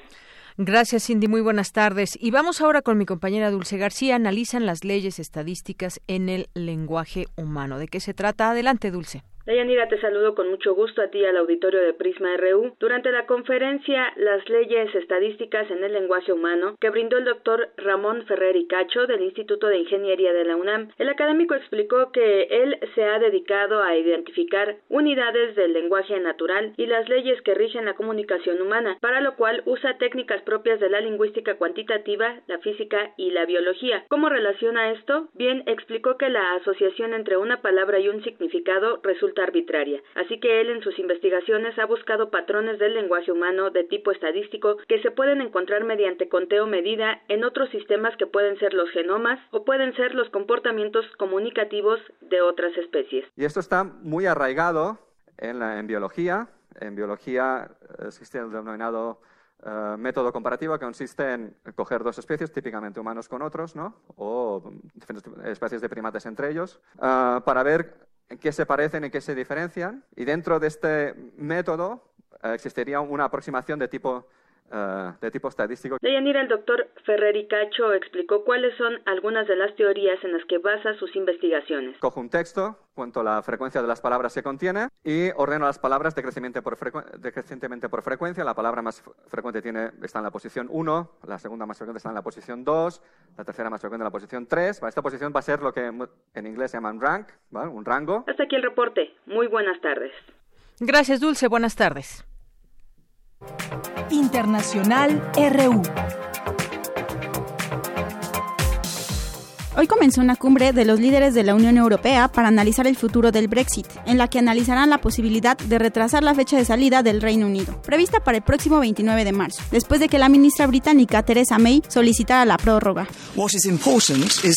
Lo importante es que el Parlamento británico respete el resultado del referéndum y dé el Brexit al pueblo británico.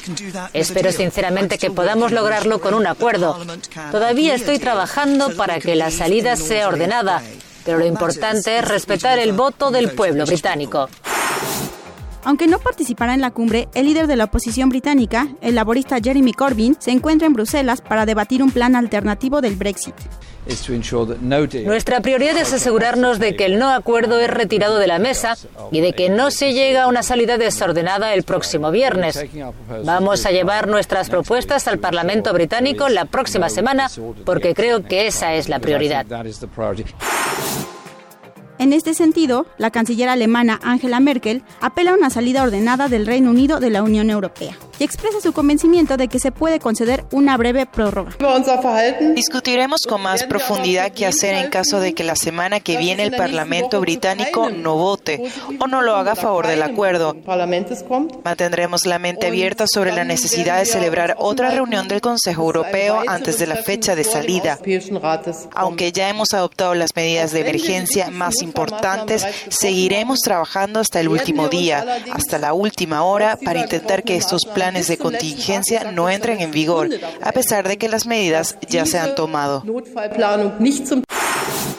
La Policía Federal brasileña arrestó hoy al expresidente Michel Temer en un caso vinculado a la investigación Lava Jato como es conocida la mayor operación de combate a la corrupción en la historia de Brasil y que destapó un gigantesco escándalo de desvíos de la estatal Petrobras. El paso del ciclón Idai por Mozambique, Zimbabue y Malawi ha dejado medio millón de desplazados, al menos 400 muertos y más de 15.000 personas que todavía esperan ser rescatadas. Habla Alberto Monglani, gobernador de provincia de Sofala. Ahora vienen nuevas crecidas mientras muchas personas siguen en la copa de los árboles y en los techos de las casas, esperando a los socorristas. Necesitamos medios aéreos para poder ayudar a esa gente. Nos han informado de nuevas muertes y además no tenemos lugar para enterrar a sus próximos porque las zonas están inundadas a la espera de socorro. La primera ministra de Nueva Zelanda, Jacinda Ardern, anunció la prohibición de los fusiles de asalto y las armas semiautomáticas como las utilizadas en el ataque terrorista que causó el viernes pasado 50 muertos en dos mezquitas, decisión que ha sido ampliamente aplaudida por la población. Continuamos, gracias, gracias por estas breves internacionales a Natalia y a Ruth y vamos a continuar con algunas notas nacionales que queremos compartir con ustedes. Entre algunas, pues está esta, este tema de... Hay otra efeméride más, por, eh, por si acaso nos faltaba otra. Este jueves 21 de marzo ha sido escogido por las Naciones Unidas para generar mayor conciencia ambiental y es el Día Mundial de los Bosques también.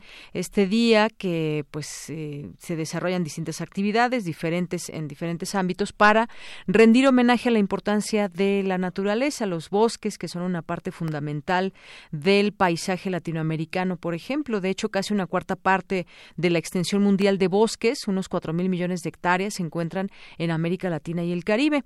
Sin embargo, el informe del estado de los bosques presentado por la FAO eh, en 2018 advierte que América Latina y el Caribe es una de las regiones del mundo donde la deforestación no se ha detenido y eso pues bueno, trae muchas consecuencias, cambio climático y bueno, pues tienen una razón de ser también los bosques ligados con el agua y muchas otras cosas, así que no hay no hay no se ha detenido la deforestación y no hay mucho que celebrar en este sentido.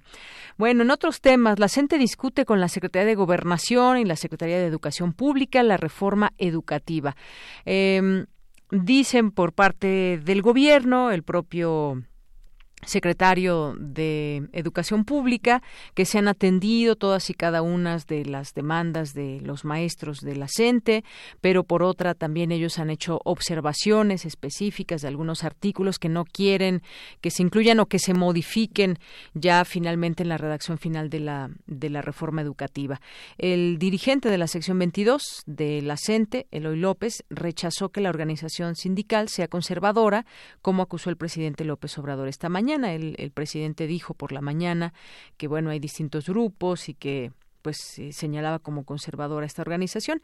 En la sede de la CEP ya arrancó esta reunión entre la Secretaría de Gobernación, entre la secretaria Olga Sánchez Cordero, em, Mario Delgado, diputado de Morena, y los integrantes de la sección 22 de la CENTE en Oaxaca, eh, de Oaxaca, en las oficinas del titular de la CEP, para discutir esta reforma educativa. Ayer hablábamos de este tema y decíamos que finalmente pues está en estas negociaciones, en ponerse de acuerdo y que todo se piense en bien de la educación de este de este país. Será de esta manera.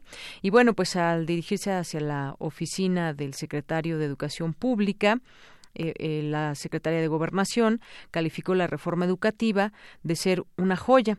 El dirigente de la sección 22 rechazó que esta organización sea conservadora y, bueno, por otra parte, también dijo que los maestros buscan una propuesta que suprima el régimen de excepción con el cual se ha tratado a los maestros y que las contrataciones y promociones en el magisterio se rijan mediante el artículo 123 constitucional. También dicen que demandarán que se les muestre el proyecto de decreto que se discutirá en comisiones, que son muy específicos y van a recibir una propuesta que se considere el 123, se suprime el régimen de excepción. Todo esto están planteando.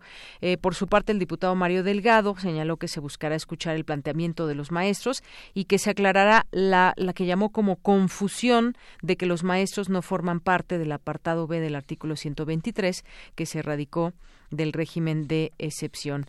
Esto por una parte, ya veremos qué deriva de esta reunión con los maestros. Por otra parte, pues algo de lo que también se refirió, no quiso tanto referirse el presidente López Obrador en la mañana, y bueno, más que otra cosa es una aclaración. Dice que la reunión con Jared Kushner, yerno de Donald Trump, presidente de Estados Unidos y asesor de la Casa Blanca, se le ha criticado mucho que se vieron en una casa de Televisa dice que pues no fue en lo oscurito, aunque no se registró en la agenda oficial del día martes y mucho menos se haya informado que sería en la casa del vicepresidente de Televisa, no fue en lo oscurito, sino que fue público y pues que había varias sedes y entonces se decidió eh, entre varias opciones y aceptó esa. Es lo que dijo el presidente al respecto de esta reunión. Por otra parte, bajan homicidios en nueve de las trece zonas violentas, dice la Fiscalía, y esto con el despliegue de más de seis mil elementos del Ejército, Marina y Policía Federal. En febrero, los homicidios dolosos disminuyeron 29.6% en nueve de trece ciudades prioritarias en la estrategia anticrimen del Gobierno federal, donde operan las mesas de seguridad y justicia. Esto según un reporte del Centro Nacional de Planeación, Análisis e Información para el Combate eh, a la delincuencia al que tuvo acceso este medio, de donde tomó la información, que es el Universal. Así que dicen, bajan los homicidios en nueve de trece zonas violentas, es el informe que se da a conocer. Y bueno, pues esto es parte de lo que ha sucedido en este día en los temas nacionales. Prisma RU. Relatamos al mundo. Porque tu opinión es importante, síguenos en nuestras redes sociales, en Facebook como Prisma RU y en Twitter como arroba PrismaRU. Tía Chofi. Amanecí triste el día de tu muerte, tía Chofi. Pero esa tarde me fui al cine e hice el amor. Yo no sabía que a cien leguas de aquí estabas muerta, con tus setenta años de virgen definitiva, tendida sobre un catre, estúpidamente muerta. Hiciste bien en morirte, tía Chofi, porque no hacías nada, porque nadie te hacía caso, porque desde que murió abuelita a quien te consagraste ya no tenías que hacer, y a legua se miraba que querías morirte y te aguantabas. Hiciste bien. Yo no quiero elogiarte como acostumbran los arrepentidos, porque te quise a tu hora, en el lugar preciso, y harto sé lo que fuiste, tan corriente, tan simple. Pero me he puesto a llorar como una niña porque te moriste. Te siento tan desamparada, tan sola, sin nadie que te ayude a pasar la esquina, sin quien te dé un pan. Me aflige pensar que estás bajo la tierra tan fría de Berriozábal, sola, sola, terriblemente sola, como para morirse llorando. Ya sé que es tonto eso, que estás muerta, que más vale callar, pero ¿qué quieres que haga si me conmueves más que el presentimiento de tu muerte? Ah, jorobada tía Chofi, me gustaría que cantaras o que contaras el cuento de tus enamorados. Los campesinos que te enterraron solo tenían tragos y cigarros, y yo no tengo más. Ha de haberse hecho el cielo ahora con tu muerte, y un Dios justo y benigno ha de haberte escogido. Nunca ha sido tan real eso en lo que creíste. Tan miserable fuiste que te pasaste dando tu vida a todos pedías para dar desvalida, y no tenías el gesto agrio de las solteronas, porque tu virginidad fue como una preñez de muchos hijos. En el medio justo de dos o tres ideas que llenaron tu vida, te repetías incansablemente y eras la misma cosa siempre. Fácil como las flores del campo con que las vecinas regaron tu ataúd, nunca has estado tan bien como en ese abandono de la muerte. Sofía Virgen, antigua, consagrada, debieron enterrarte de blanco en tus nupcias definitivas. Tú que no conociste caricia de hombre y que dejaste llegar a tu rostro arrugas antes que besos, tu casta limpia, sellada, debiste llevar a Zares tu último día. Exijo que los ángeles te tomen y te conduzcan a la morada de los limpios. Sofía Virgen, vaso transparente, cáliz, que la muerte recoja tu cabeza blandamente y que cierre tus ojos con cuidados de madre mientras entona cantos interminables. Vas a ser olvidada de todos como los lirios del campo, como las estrellas solitarias. Pero en las mañanas, en la respiración del buey, en el temblor de las plantas, en la mansedumbre de los arroyos, en la nostalgia de las ciudades. Serás como la niebla intocable, hálito de Dios que despierta.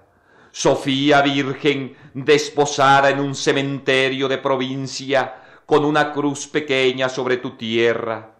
Estás bien allí, bajo los pájaros del monte y bajo la hierba que te hace una cortina para mirar al mundo.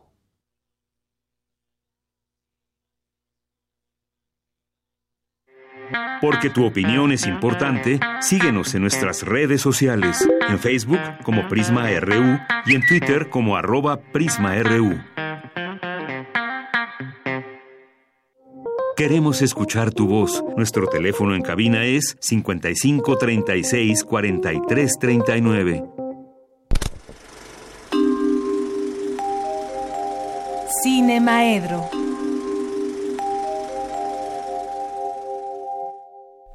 Bueno, pues ya estamos hoy en Cinemaedro con el maestro Carlos Narro y que hoy un poquito antes la sección, un con poquito mucho gusto. antes, fíjate, sí, porque me tengo que ir.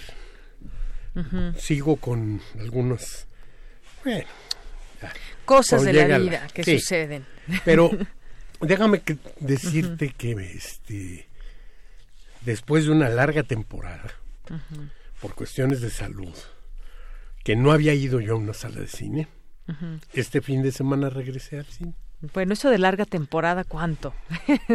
Bueno, yo creo que cinco Bueno, semanas. ay, bueno, sí, es algo para alguien Es como tú que gusta tanto del Larguísima cine. temporada Sí, es una de buena no ir al cine. Y claro, en ese tiempo vi muchas cosas en la televisión y en el Netflix y cosas y mis este DVDs recicla- recirculándolos, y- en fin. Pero no hay comparación. Claro. No hay comparación y entonces, antes de hablar de lo que fui a ver el, el, este, el fin de semana al cine, quiero hacer algunas reflexiones sobre lo que significa ir a la sala de cine. Porque el,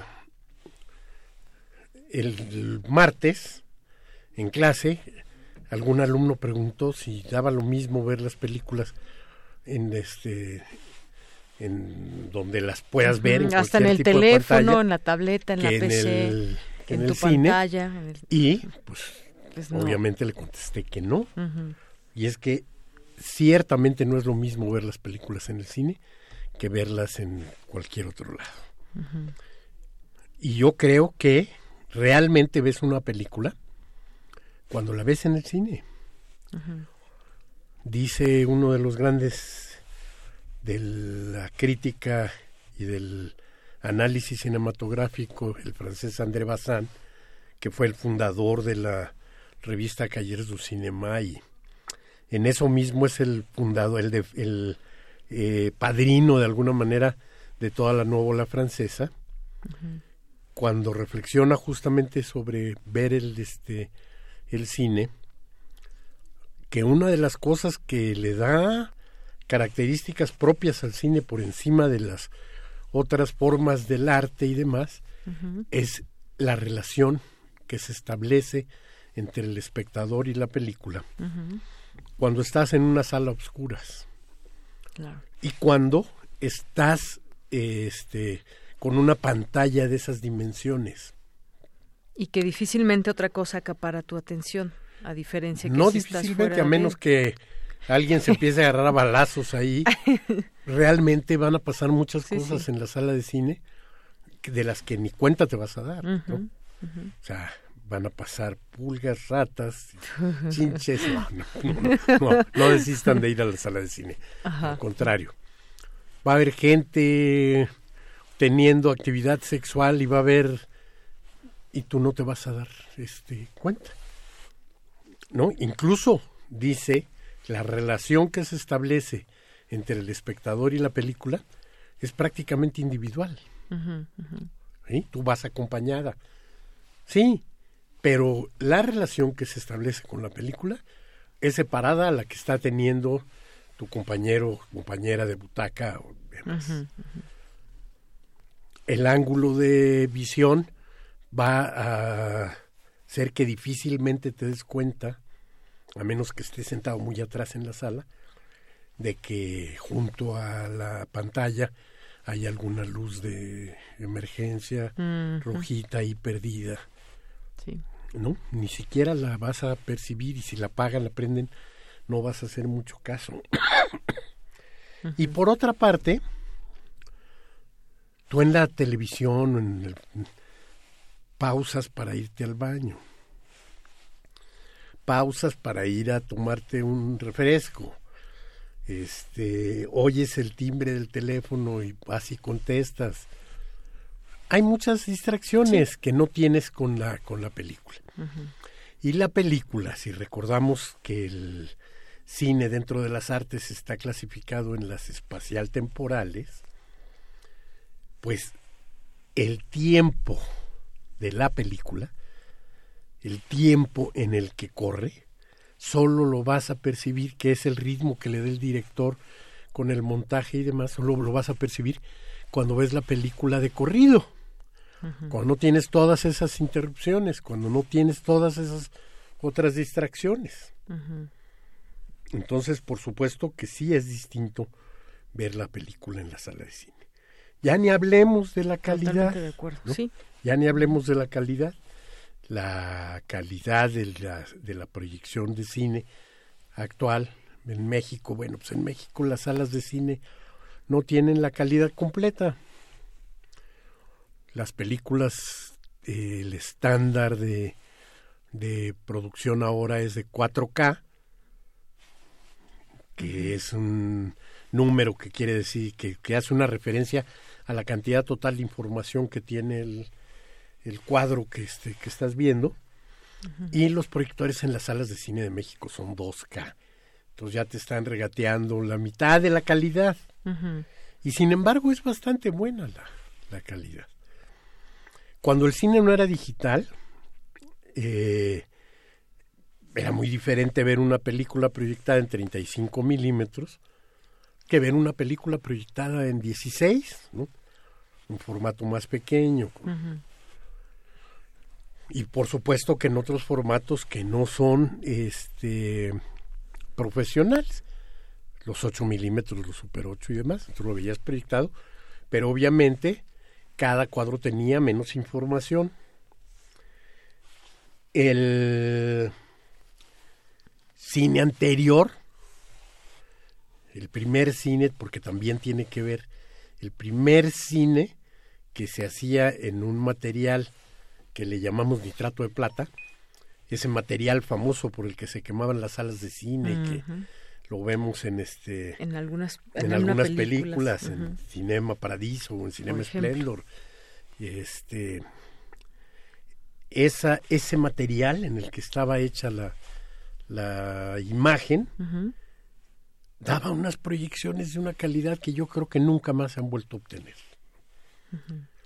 No se han vuelto a obtener. Si alguien y yo agradezco que por un error de el que estaba a cargo del archivo de la filmoteca un día me tocó proyectar una copia en de nitrato en 35 milímetros y yo que estaba en la cabina de proyección de la sala de, de este del auditorio de la Guamistapalapa me salí de la de la cabina para verlo desde la sala y yo decía, estoy, ¿qué estoy viendo? ¿no? O sea, prácticamente se veía como en relieve. Entonces, yo digo, del cine de nitrato de plata, en donde justo las sales de plata eran las que formaban el, este, la imagen, al cine del celuloide posterior, hubo pérdida de, de lo que era esa riqueza de la imagen una pérdida tal, como yo digo, este, exagerando.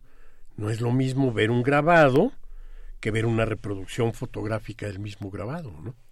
Por mucha calidad que tenga. Pues eso pasó cuando se cambió del nitrato al acetato, al celuloide. Y luego vamos, hemos tenido una cantidad de formatos que degradan y degradan y degradan la imagen Lo peor de todo fue cuando había un formato en el que se veían las películas caseras, que era el Betamax, un formato que solo tenía 190 líneas. Este, no. El VHS tenía 230 y tantas. El tres cuartos subía otra vez, ¿no? Pero bueno, eh, era una manera terrible. Ya cuando llegó el este el DVD, bueno, se ganó cierta cierta calidad visual comparado con todos los otros formatos caseros. Y el Blu-ray, por supuesto, que significó otra vez una ganancia. Pero ninguno de esos formatos, nada así de que, no, yo la voy a ver en mi gran pantalla de cristal, va a compararse con ver la película proyectada. Y no va todavía a compararse esa película proyectada en 2K a las películas, que de pronto es una de las cosas que tenemos que agradecerle a la Cineteca Nacional, que todos los meses tienen algún gran clásico que están exhibiendo en una copia de 35 milímetros de buena calidad. Entonces vas y ves y dices, esto es de lo que me estoy perdiendo. Esto es de lo que nos estamos perdiendo todos los espectadores de cine. No soy retrógrado, yo sé que el cine digital va para adelante y que en algún momento va a alcanzar y va a superar esa este esa imagen. esa calidad. Y hay películas que están hechas en este en 5K, en fin. Pero eh, también es este es cierto que el estar en la sala de cine es en sí mismo algo que te va a dar mucho más. Esa manera de ver un gigantesco rostro enfrente de ti, esa manera que la sala oscuras te puede hacer sentir que eres el testigo invisible del propio escenario bélico. Las granadas estallan junto a ti cuando estás en la sala de cine y no cuando las ves en tu computadora. Sin embargo, ciertamente el cine se ha vuelto un eh, lugar caro, ¿sí? Se ha vuelto un lugar caro y mucha gente pues preferirá eh, ahorrarse el, el, este, el costo del boleto y el costo de las cosas que van eh, apareadas con haber ido al cine. Comprar hot dogs, palomitas, es carísimo en los cines comerciales. Cierto. Pero siempre tenemos las opciones como de Cineteca Nacional, Centro Cultural Universitario, en los que vamos a tener este hasta las palomitas más baratas, ¿eh? por cierto, ¿no? O sea, no solo, no solo la proyección de película va a ser más barata, sino todo lo demás va a ser también más, este, más barato. Y bueno, con eso paso a decir que fui a ver la favorita de Georgios Látimos, fue una de las que estuvo peleando por la mejor película este en la entrega, de los Óscares. Y realmente después de haberlo visto, digo yo, que si en ese momento ya la hubiera visto, hubiera sido mi favorita. Sí, porque la favorita es una extraordinaria película. Yo creo que es la primera vez que Látimos tiene este un amplísimo presupuesto a su a su servicio. Pero a diferencia de otros que llegan a el cine de gran presupuesto y al cine este industrial y tal parece que les piden que renuncien a ser quienes son. La película de la favorita es una película al 100% de ese director. O sea, la ves y tiene la misma crueldad y dureza que Canino o que este Langosta o en fin, es una extraordinaria película con extraordinarias actuaciones, con un diseño de producción fantástico, este, increíble, y con una mirada profunda del este del director que de pronto eh, utiliza unos uh, unas escenas en gran angular que me dejaron intrigado. ¿Por qué ese uso del gran angular? Trataba yo de buscar algunas explicaciones este, del lenguaje y no, bueno, pues, ya platicando la película con mi hijo, que es un artista plástico, me dijo, no, pues son referencias que las vas a encontrar en la pintura. Tiene que ver con, la explicación. con otra concep con la misma concepción de lo escrupulosa que es esa, ese diseño de producción, esa imagen que vemos utilizada así, es, tiene que ver con los pintores de la época y con una cierta este, visualidad. La película es impecable, la película es verdaderamente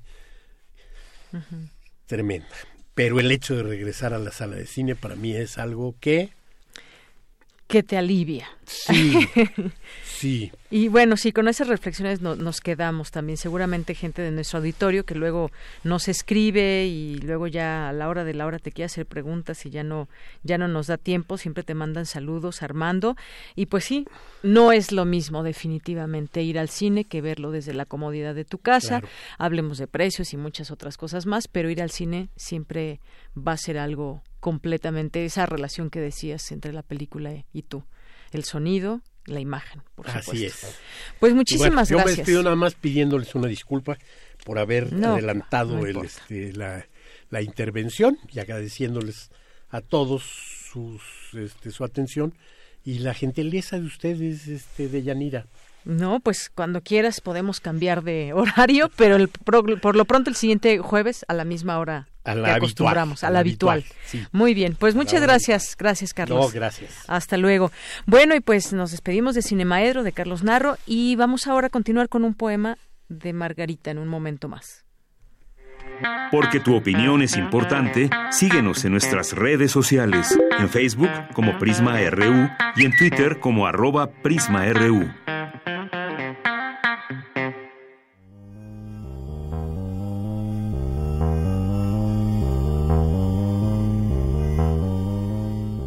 Buenas tardes, amigos melómanos de Prisma RU.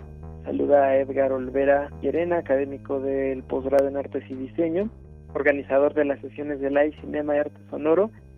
Hoy tendremos en la tarde la sesión 92 de este proyecto en la Facultad de Música. Surge en 2012, así es que estamos celebrando siete años de realizar este evento mensualmente como un espacio creativo y de experimentación sonoro-visual a manera de extender y crear herramientas didácticas que faciliten la investigación-producción en el campo de las artes, el diseño y la comunicación visual. La Facultad de Música, en este afán de favorecer los puentes artísticos con las artes visuales y la creación visual en general, nos abre sus puertas una vez más por cuarto año para realizar estas sesiones que se vienen haciendo mes a mes Así es que no lo olviden, los esperamos hoy a las 19 horas en la sala Huehuecoyotl de la Facultad de Música, aquí en Coyoacán, para que nos acompañen a celebrar el séptimo año de estas sesiones de live cinema y arte sonoro. Habrá mucha experimentación, habrá poesía sonora, habrá también algo de música experimental, proyecto muy interesante. Cada una de las sesiones es distinta, es única, así que no se lo pueden perder. La entrada es totalmente libre por ahí los esperamos. Gracias amigos melómanos de Prisma RU.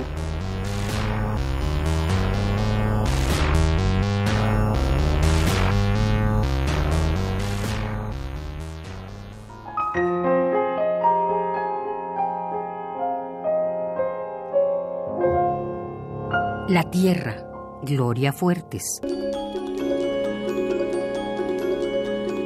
El corazón de la Tierra tiene hombres que la desgarran. La tierra es muy anciana, sufre ataques al corazón en sus entrañas. Sus volcanes laten demasiado por exceso de odio y de lava. La tierra no está para muchos trotes, está cansada cuando entierran en ella niños con metralla, le dan arcadas. La tierra, Gloria Fuertes. ¿Les gusta la poesía? ¿Les ha cambiado la vida disfrutan su forma de describir nuestros sentimientos, la vida misma.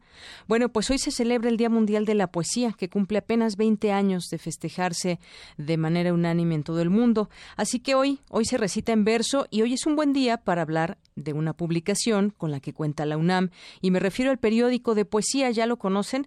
Pues bueno, tengo en la línea telefónica a Hernán Bravo, poeta y ensayista, director de este periódico de poesía de la UNAM. ¿Qué tal Hernán? Bienvenido, muy buenas tardes.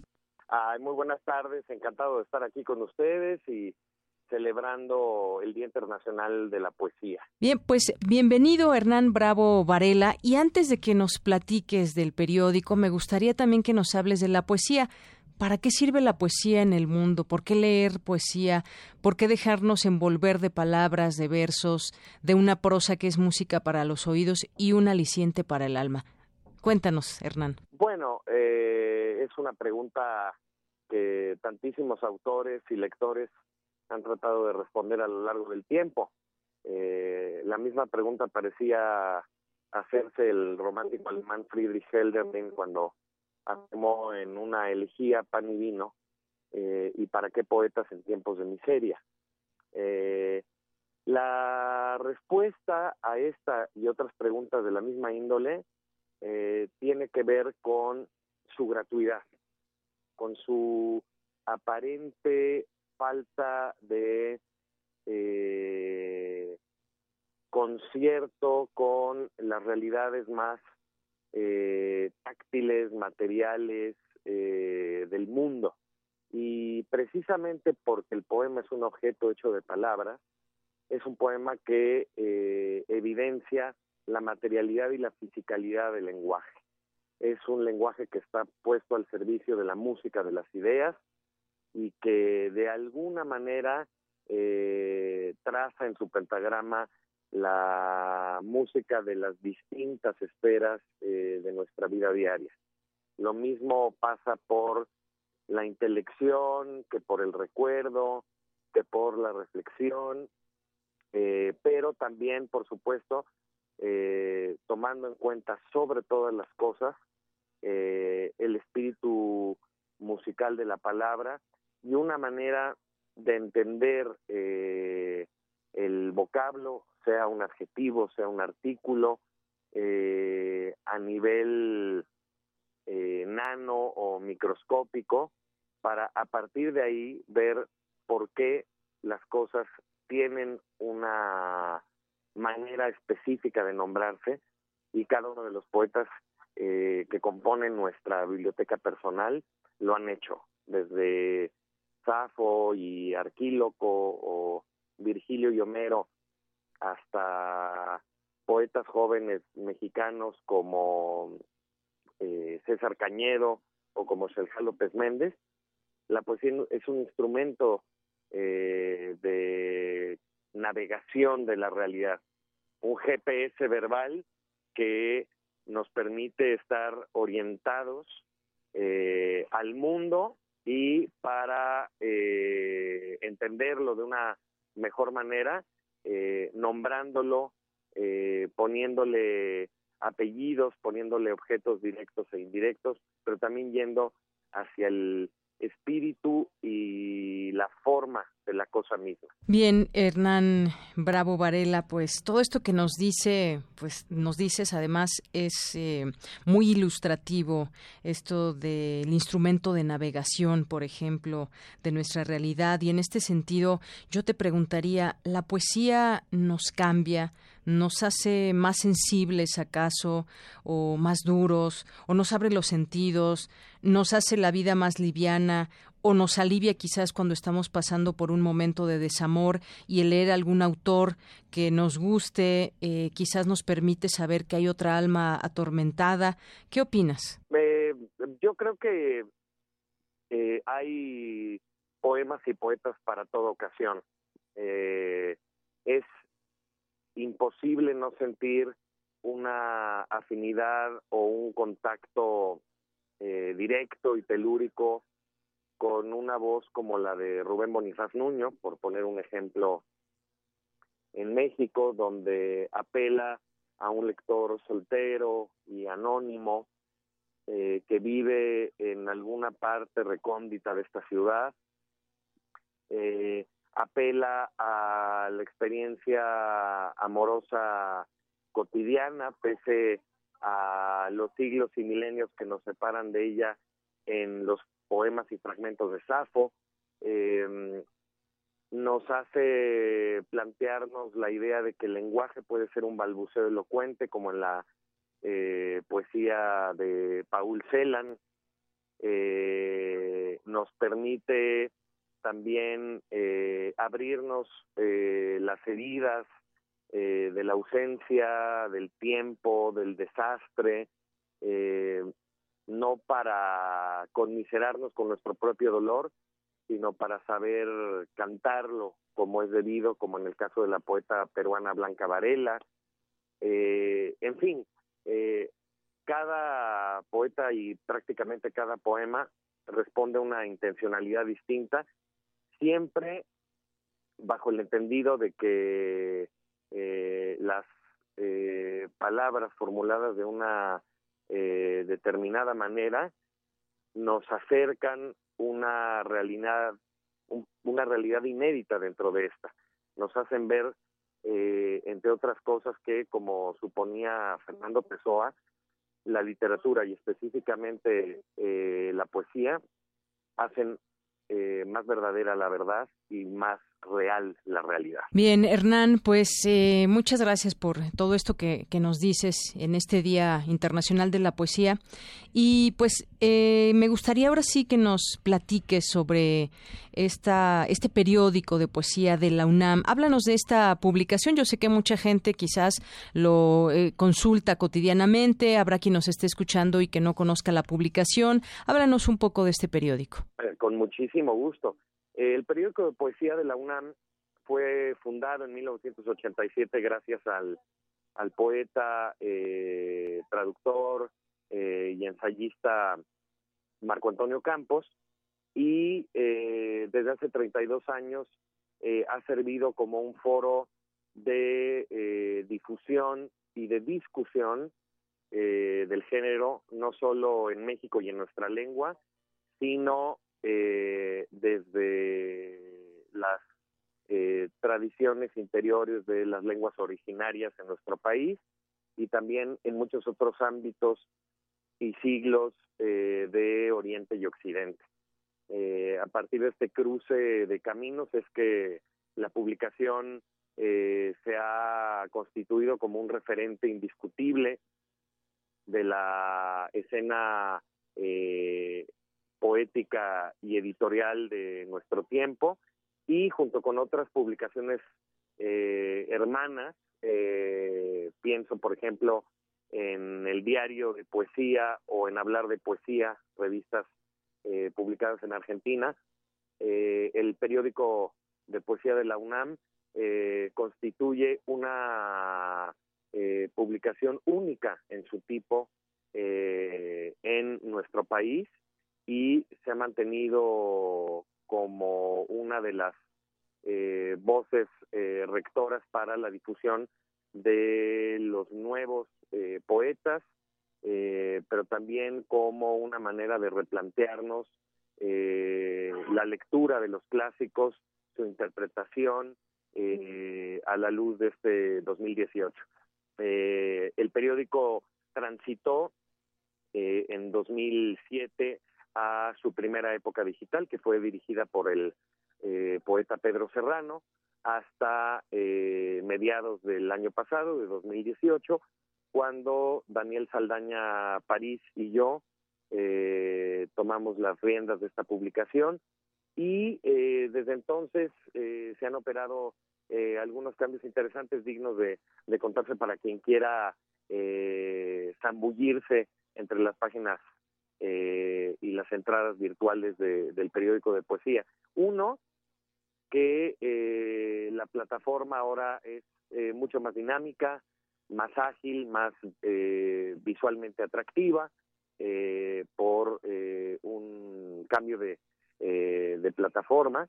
Y dos, que el periódico ahora tiene una periodicidad semanal. Cada lunes los lectores del periódico de poesía de la UNAM podrán encontrarse con contenidos nuevos cuya difusión en redes sociales eh, se hace de manera diaria, así que cada día prácticamente los lectores eh, pueden tener oportunidad a una nueva entrada, ya sea desde el ensayo eh, sobre poesía y sobre poetas, desde la lectura de textos inéditos, eh, de poesía inédita, eh, desde la traducción de poesía de otras lenguas eh, y también desde la audición y visión de eh, poesía en eh, soportes no tradicionales.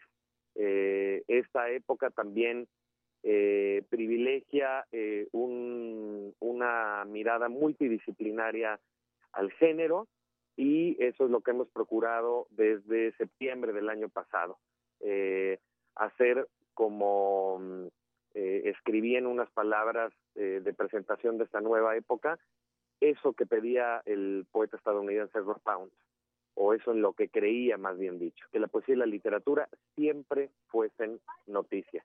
Y eso es lo que procuramos día a día, semana a semana, con el periódico de poesía, que ustedes pueden consultar en eh, www.periódicodepoesia.unam.mx. Y síganos también, por supuesto, en redes sociales, en Facebook, Periódico de Poesía, en Twitter de igual manera, Periódico de Poesía. Muy bien, pues Hernán Bravo Varela, ha sido un gusto, un placer escucharte en este día y también pues invitar a todo nuestro auditorio a que consulte esta publicación y ya nos acabas de dar también las redes sociales y dónde podemos entrar. Así que pues no me resta más que agradecerte y desearte pues un gran día internacional de la poesía. Muchísimas gracias y eh, ojalá que le rindamos homenaje al género en este y los restantes 364 días del año, eh, visitando el periódico de poesía, leyendo poesía, eh, que es también otra manera de escribirla. Muy bien, pues muchísimas gracias. Gracias a ustedes y saludos a todos los eh, que escuchan en este momento Radio UNAM. Muy bien, pues muchas gracias. Fue Hernán Bravo Varela, poeta y ensayista, director del periódico de poesía de la UNAM. Continuamos. Continuamos, pues ya nada más para despedirnos en este día. Gracias por su atención, gracias por estar con nosotros. Mañana lo esperamos en punto de la una, aquí en Prisma RU de Radio UNAM. Soy de Yanira Morán y en nombre de todo el equipo, gracias, buenas tardes y buen provecho.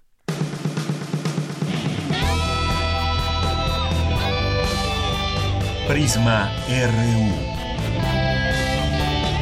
Relatamos al mundo.